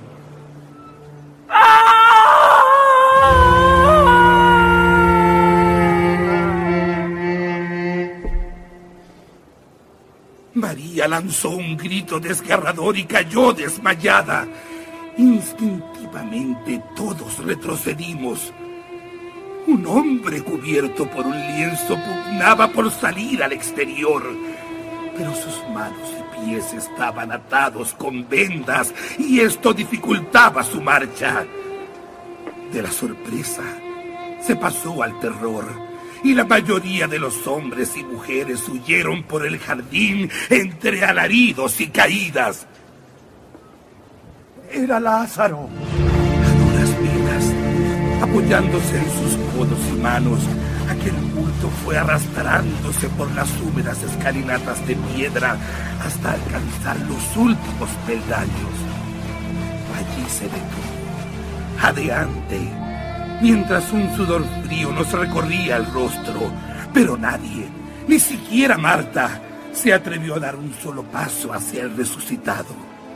Jesús comprendió nuestro pánico y dirigiéndose a la señora, ordenó que le quitáramos las tiras de tela y que le dejáramos caminar. Con los ojos arrasados en lágrimas, Marta se aproximó valientemente, procediendo a desatar primero las vendas que oprimían sus muñecas. A continuación, sin esperar a liberarle de las ataduras de los tobillos, rasgó la sábana y dejó al descubierto el rostro de su hermano.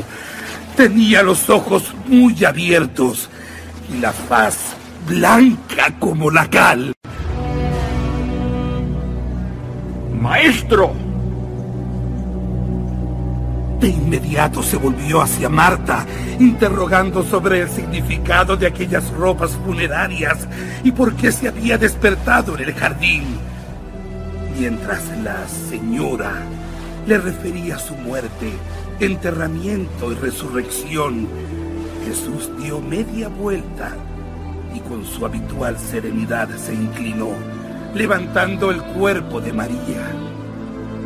La muchacha no había recobrado aún el sentido y el maestro, olvidándose por completo de Lázaro y de nosotros, la condujo entre sus brazos hasta la casa. Poco después, los tres hermanos se postraron ante el rabí, agradeciéndole cuánto había hecho. Pero Jesús, tomando a Lázaro por sus manos, le levantó diciendo,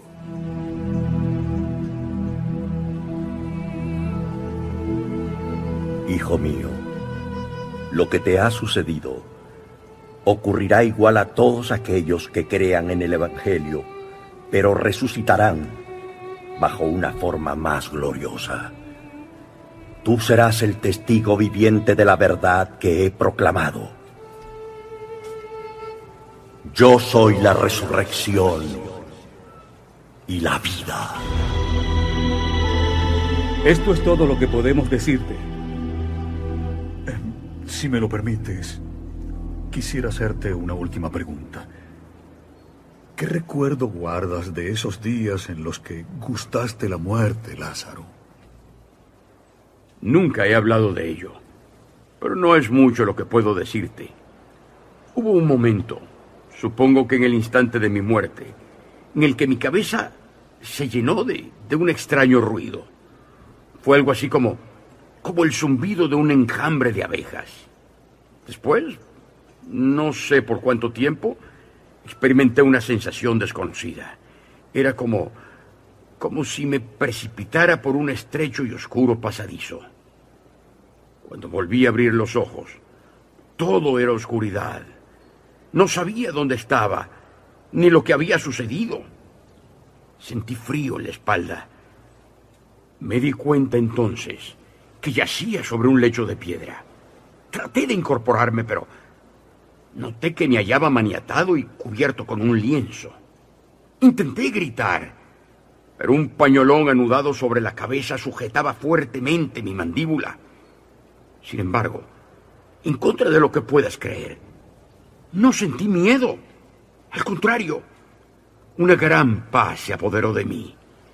Y lentamente como pude, fui arrastrándome, arrastrándome hacia la columna de luz que se distinguía al fondo de la cámara. El resto, bueno, ya lo conoces. Abusando de tu hospitalidad, me gustaría saber si aún conservas los lienzos funerarios. Sí, así es. ¿Podría examinarlos? Con la ayuda del propio Lázaro y a petición mía, extendimos la sábana de lino sobre la mesa. Al pasar una de las lámparas de aceite sobre el tejido, pude observar un desgarro en el centro mismo de la sábana. Justamente, en la parte que debió cubrir la cabeza, al examinar detenidamente la tela, comprobé la existencia de unas manchas de color marrón, producto de las mezclas de ungüentos que habían sido utilizados en el embalsamamiento. Como médico, presté especial interés a la detección de posibles señales o huellas que pudieran delatar el natural proceso de putrefacción. Sin embargo, por más que exploré el lienzo, no pude encontrar resto alguno de líquidos procedentes, por ejemplo, de la ruptura de ampollas en la epidermis. Lo que sí percibí al oler algunas de las áreas del tejido fue un inconfundible mal olor a sulfídrico, emanación muy propia en la putrefacción de la materia orgánica. Aunque no se trataba obviamente de una prueba definitiva, aquello me dio cierta idea sobre la posible causa de la muerte de Lázaro. Probablemente un proceso infeccioso agudo y generalizado. Lo que sí me llamó poderosamente la atención fue comprobar cómo el testimonio de Lázaro y sus amigos encajaba plenamente con la tradición judía sobre la muerte. En general, los hebreos creían que la gota de hiel en la punta de la espada del ángel de la muerte empezaba a obrar al final del tercer día. Al cuarto, por tanto, la descomposición del cadáver era ya un hecho incuestionable. De acuerdo con la información de la familia de Lázaro, el maestro recibió la noticia de la grave dolencia de su amigo cuando aquel llevaba ya 11 horas muerto. Es decir, en la mañana del lunes 6 de marzo. Jesús conocía esta creencia judía sobre la muerte y sabiamente esperó hasta el martes para ponerse en camino llegando hasta Betania cuando los restos de Lázaro llevaban ya sin vida alrededor de 96 horas. Un tiempo más que suficiente como para que todos los judíos que sabían del fallecimiento no pudieran dudar sobre el prodigio que estaba a punto de consumar. En las horas que siguieron, merced a estas y a otras informaciones, alcancé a entender en su verdadera medida por qué la aristocracia sacerdotal judía, encabezada en aquellos años por la saga del exsumo sacerdote Anás, buscaba la muerte de Jesús de Nazaret. A las pocas horas de la resurrección de Lázaro, los jefes del templo y por supuesto el yerno de Anás supieron de cuanto había ocurrido en el cementerio de Betania. Mientras la inmensa mayoría de los amigos del resucitado, que habían sido testigos excepcionales del suceso, se hacían lenguas del mismo, pregonando a los cuatro vientos la portentosa señal del maestro de Galilea, otros judíos, muchos menos, aunque de torcido corazón, se apresuraron a informar a la casta de los fariseos, que gozaba entonces de gran primacía sobre el resto de los sacerdotes y levitas. Es casi seguro que si el milagro hubiera tenido lugar en otro momento del año judío, y no en vísperas de la solemne Pascua, y con un protagonista menos acaudalado y prestigioso entre los dignatarios de Jerusalén, la obra del Leví quizá hubiera ido a engrosar a título de inventario la ya larga lista de prodigios. Pero el Nazareno había sacado de entre los muertos potestad reservada únicamente al divino, a Lázaro de Betania. Demasiado cerca, demasiado espectacular y demasiado importante como para olvidarlo o condenarlo al silencio. El hecho adquirió tales proporciones que Jerusalén sufrió una conmoción. Y el Sanedrín, inquieto por la noticia, celebró una asamblea urgente a la una del mediodía del día siguiente, viernes. El tema único podía resumirse en la siguiente frase. ¿Qué hacemos con el impostor? Aunque la Suprema Asamblea de Israel había discutido ya en otras oportunidades la posibilidad de detener y juzgar a Jesús de Nazaret, acusándole de blasfemo y transgresor de las leyes religiosas, esta vez fue distinto. Uno de los fariseos llegó a proponer una resolución por la que se dictase la inmediata captura del Galileo y su ejecución sin juicio previo. Esto provocó agrias discusiones entre los 71 miembros del Sanedrín, en especial entre algunos ancianos o representantes de la nobleza laica. Tal es el caso de José de Arimatea y los fariseos.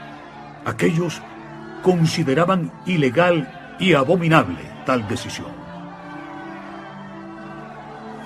Tras dos horas de debate y en vista del escaso éxito de los que pretendían que el proceso contra Jesús se desarrollase bajo la más estricta ortodoxia, 14 miembros de la gran asamblea judía se levantaron presentando allí mismo su dimisión. Dos semanas después, cuando el Sanedrín aceptó estas dimisiones, el Consejo relevó de sus cargos a otros cinco destacados miembros bajo la acusación de reflejar sentimientos de amistad hacia el Nazareno. Estas circunstancias despejaron el camino del Sanedrín, que tomó decisión casi unánime de aprehender y ajusticiar al maestro. Lázaro y su familia no se equivocaban al creer que la suerte de Jesús estaba echada. El odio del Sanedrín contra el rabí era tal que aquella misma tarde del viernes, 10 de marzo, los policías del templo recibieron la orden de buscar y capturar a Jesús allí donde se encontrase. La inminente entrada del sábado, al atardecer del viernes, salvaría al Nazareno. Aunque todo Jerusalén sabía de la presencia de Jesús en Betania, los levitas decidieron aguardar al domingo para ejecutar la orden de caza y captura. Los amigos del maestro se apresuraron a comunicarle el grave acuerdo del Sanedrín, apremiándole para que huyera. Pero Jesús no hizo caso y siguió en Betfagé hasta la mañana del domingo 12 de marzo. Tras despedirse de Lázaro y sus hermanas, el rabí y su grupo partieron hacia su campamento de la ciudad de Pella. Después de la marcha del maestro, el burlado Sanedrín centró sus iras en el resucitado. Lázaro y su familia fueron llamados a declarar a Jerusalén y los sacerdotes tuvieron que rendirse a la evidencia del milagroso acto de Jesús. En este sentido, el testimonio del médico del templo, Benagía, que había asistido al vecino de Betania durante su fulminante enfermedad y comprobado con sus propios ojos el ritual del embalsamamiento, fue decisivo. Sin embargo, el torcido corazón de Caifás y de sus partidarios hizo registrar en los archivos del Sanedrín que aquel prodigio tenía su origen en el maléfico poder del príncipe de los demonios, aliado del rabí de Galilea. Esta resurrección lejos de abrir el alma de los representantes religiosos del pueblo hebreo, envenenó aún más sus sentimientos hacia Jesús. El sumo sacerdote y los jefes del templo se encargaron de convencer al resto del tribunal de que, de seguir por aquel camino, todo el pueblo de Israel terminaría por acatar la doctrina del Galileo, pudiendo conducir a la nación a una catástrofe. Cierto modo, el Sanedrín tenía razón, ya que muchos hebreos, entre los que figuraba buena parte de sus propios discípulos, consideraban al Mesías como un libertador político, un revolucionario que expulsaría a los romanos de Israel. Y fue precisamente en una de aquellas reuniones cuando Caifás hizo alusión por primera vez al antiguo adagio judío. Más vale que un hombre muera antes de ver perecer a una comunidad. Uno de los comentarios más extendidos en aquellos días previos a la celebración de la Pascua, y que yo había tenido ocasión de escuchar desde mi llegada a Betania, era precisamente si el nazareno tendría el suficiente coraje como para acudir a Jerusalén y celebrar, como cada año, los sagrados ritos. Este rumor popular había desquiciado a los sacerdotes hasta el extremo de trasladar el problema Lázaro a un segundo plano. Así discurrió mi primer encuentro con el amigo amado de Jesús, interrumpido finalmente por la entrada en la sala de Marta, quien me ofreció un refrigerio. Te ruego entonces, hermano Jasón, que tengas a bien aceptar este humilde alimento. Sabemos que lo necesitas. Ay, y te suplico igualmente que te consideres en tu casa. Esta noche, y cuantas precises, este será tu techo. Traté de disuadirlo, pero fue inútil. Lázaro y sus amigos habían descubierto que en verdad mi actitud era limpia y noble. Bien entrada la noche, el propio Lázaro me condujo hasta una de las estancias del piso superior. En ella había sido dispuesto un catre de los llamados de tijera, con un lecho de tela y cuerdas entrelazadas. Por todo mobiliario, el reducido dormitorio rectangular presentaba un arcón de sólida madera de acacia. Sobre la cabecera del lecho, colgando de la blanca pared y a corta altura del piso de ladrillo rojo, alumbraba una sencilla lamparita de aceite. Al cerrar la puerta y quedarme solo, me asomé a la estrecha tronera que hacía las veces de ventana y mis ojos se humedecieron al contemplar aquella legión de estrellas idénticas a las que yo solía ver en el desierto de Mojave. Tras una larga conexión con el módulo, caí rendido sobre el catre.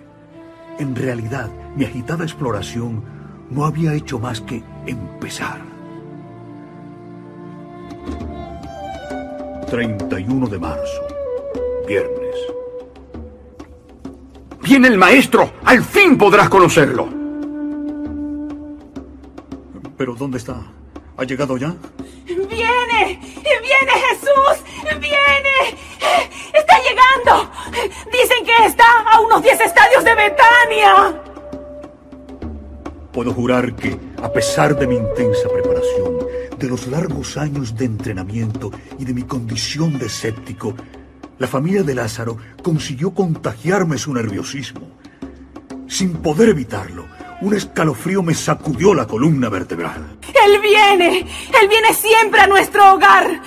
Además, la noticia habrá llegado ya a Jerusalén y dentro de poco no se podrá caminar por las calles de Betania. Entonces, el maestro ha aceptado el reto y, y pasará la Pascua en la ciudad santa. Mi amigo no quiso responder. Ellos presentían que aquella podía ser la última Pascua de Jesús de Nazaret. Poco después de la hora nona, cuatro o cuatro y media de la tarde, la agitación entre las numerosas personas que se hallaban en el patio porticado de la hacienda se disparó súbitamente. Mi corazón se aceleró.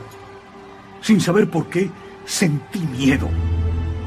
Retrocedí unos pasos, ocultándome detrás de una de las columnas del ala derecha del patio. Las palmas de mis manos habían empezado a sudar. Presioné disimuladamente mi oído y en voz baja informé a Eliseo. Eliseo, está llegando Jesús. A los pocos minutos, los servidores, amigos y familiares de Lázaro fueron apartándose y un nutrido grupo de hombres irrumpió en el patio. Entre risas, besos y mantos multicolores, mis ojos quedaron clavados de pronto en un individuo que sobresalía muy por encima de los demás. Aquel tenía que ser Jesús.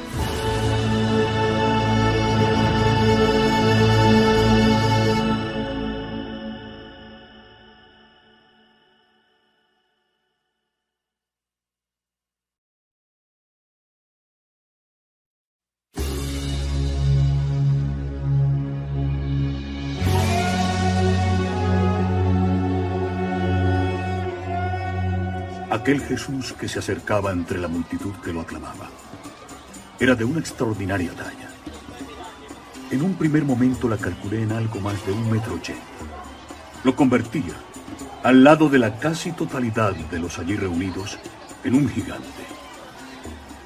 Vestía un manto color burdeos, fajando el tórax y con los extremos enrollados en torno al cuello y cayendo sobre unos hombros anchos y poderosos.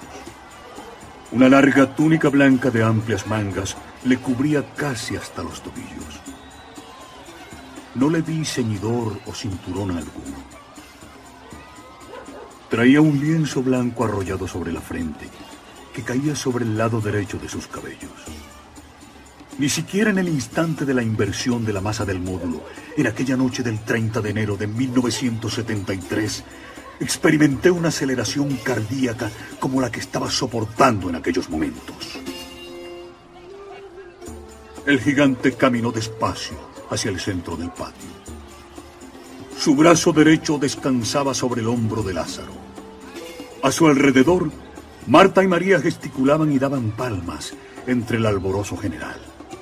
Era un hombre blanco, de rostro alto y estrecho, propio de los pueblos caucásicos el cabello lacio y de una tonalidad ligeramente acaramelada. Le caía sobre los hombros. Poco después, al soltarse la banda de tela que llevaba arrollada sobre la frente y que portaban también casi todos los hombres de su grupo, comprobé que se peinaba con raya en medio. Presentaba un bigote y una fina barba partida en dos, de un color oro viejo, similar a los cabellos. El bigote, aunque pronunciado, no llegaba a ocultar los labios, relativamente finos. La nariz me desconcertó. Era larga y ligeramente prominente. Jesús no había dejado de sonreír, mostrando una dentadura blanca e impecable, muy distinta a la que padecía la mayoría de los hebreos. El maestro fue a sentarse al filo de la piscina central.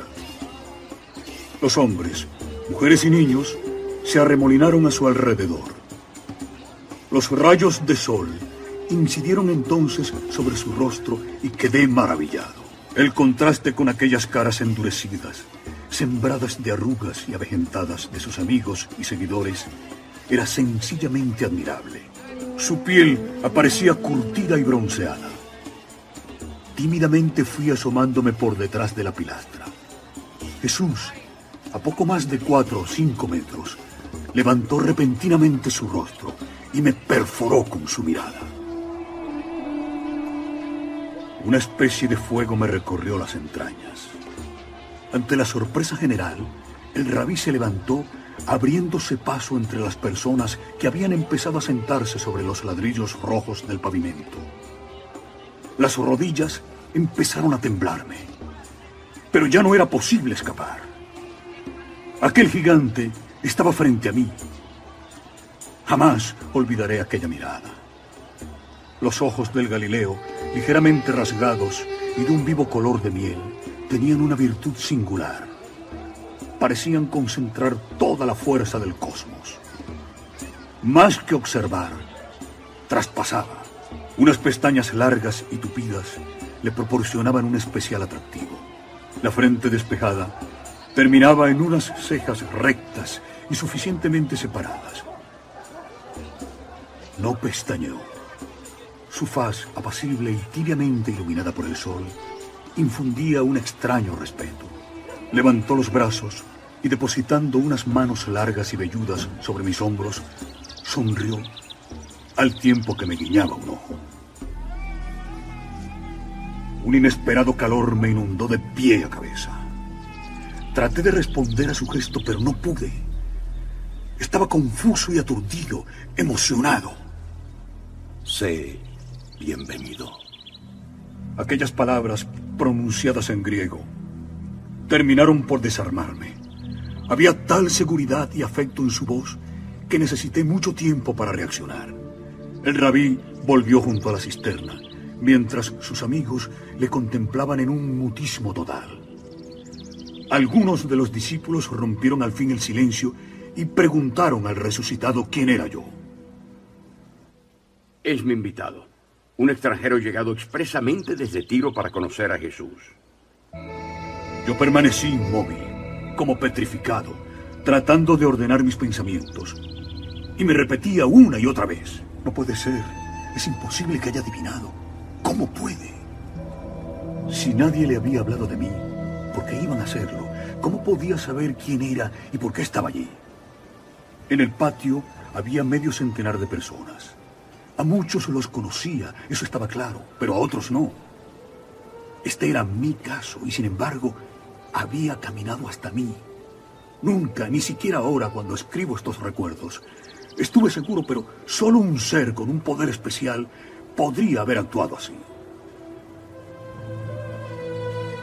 El resto de la tarde fue para mí como un relámpago que rasga los cielos de oriente a occidente. Apenas si me percaté de nada.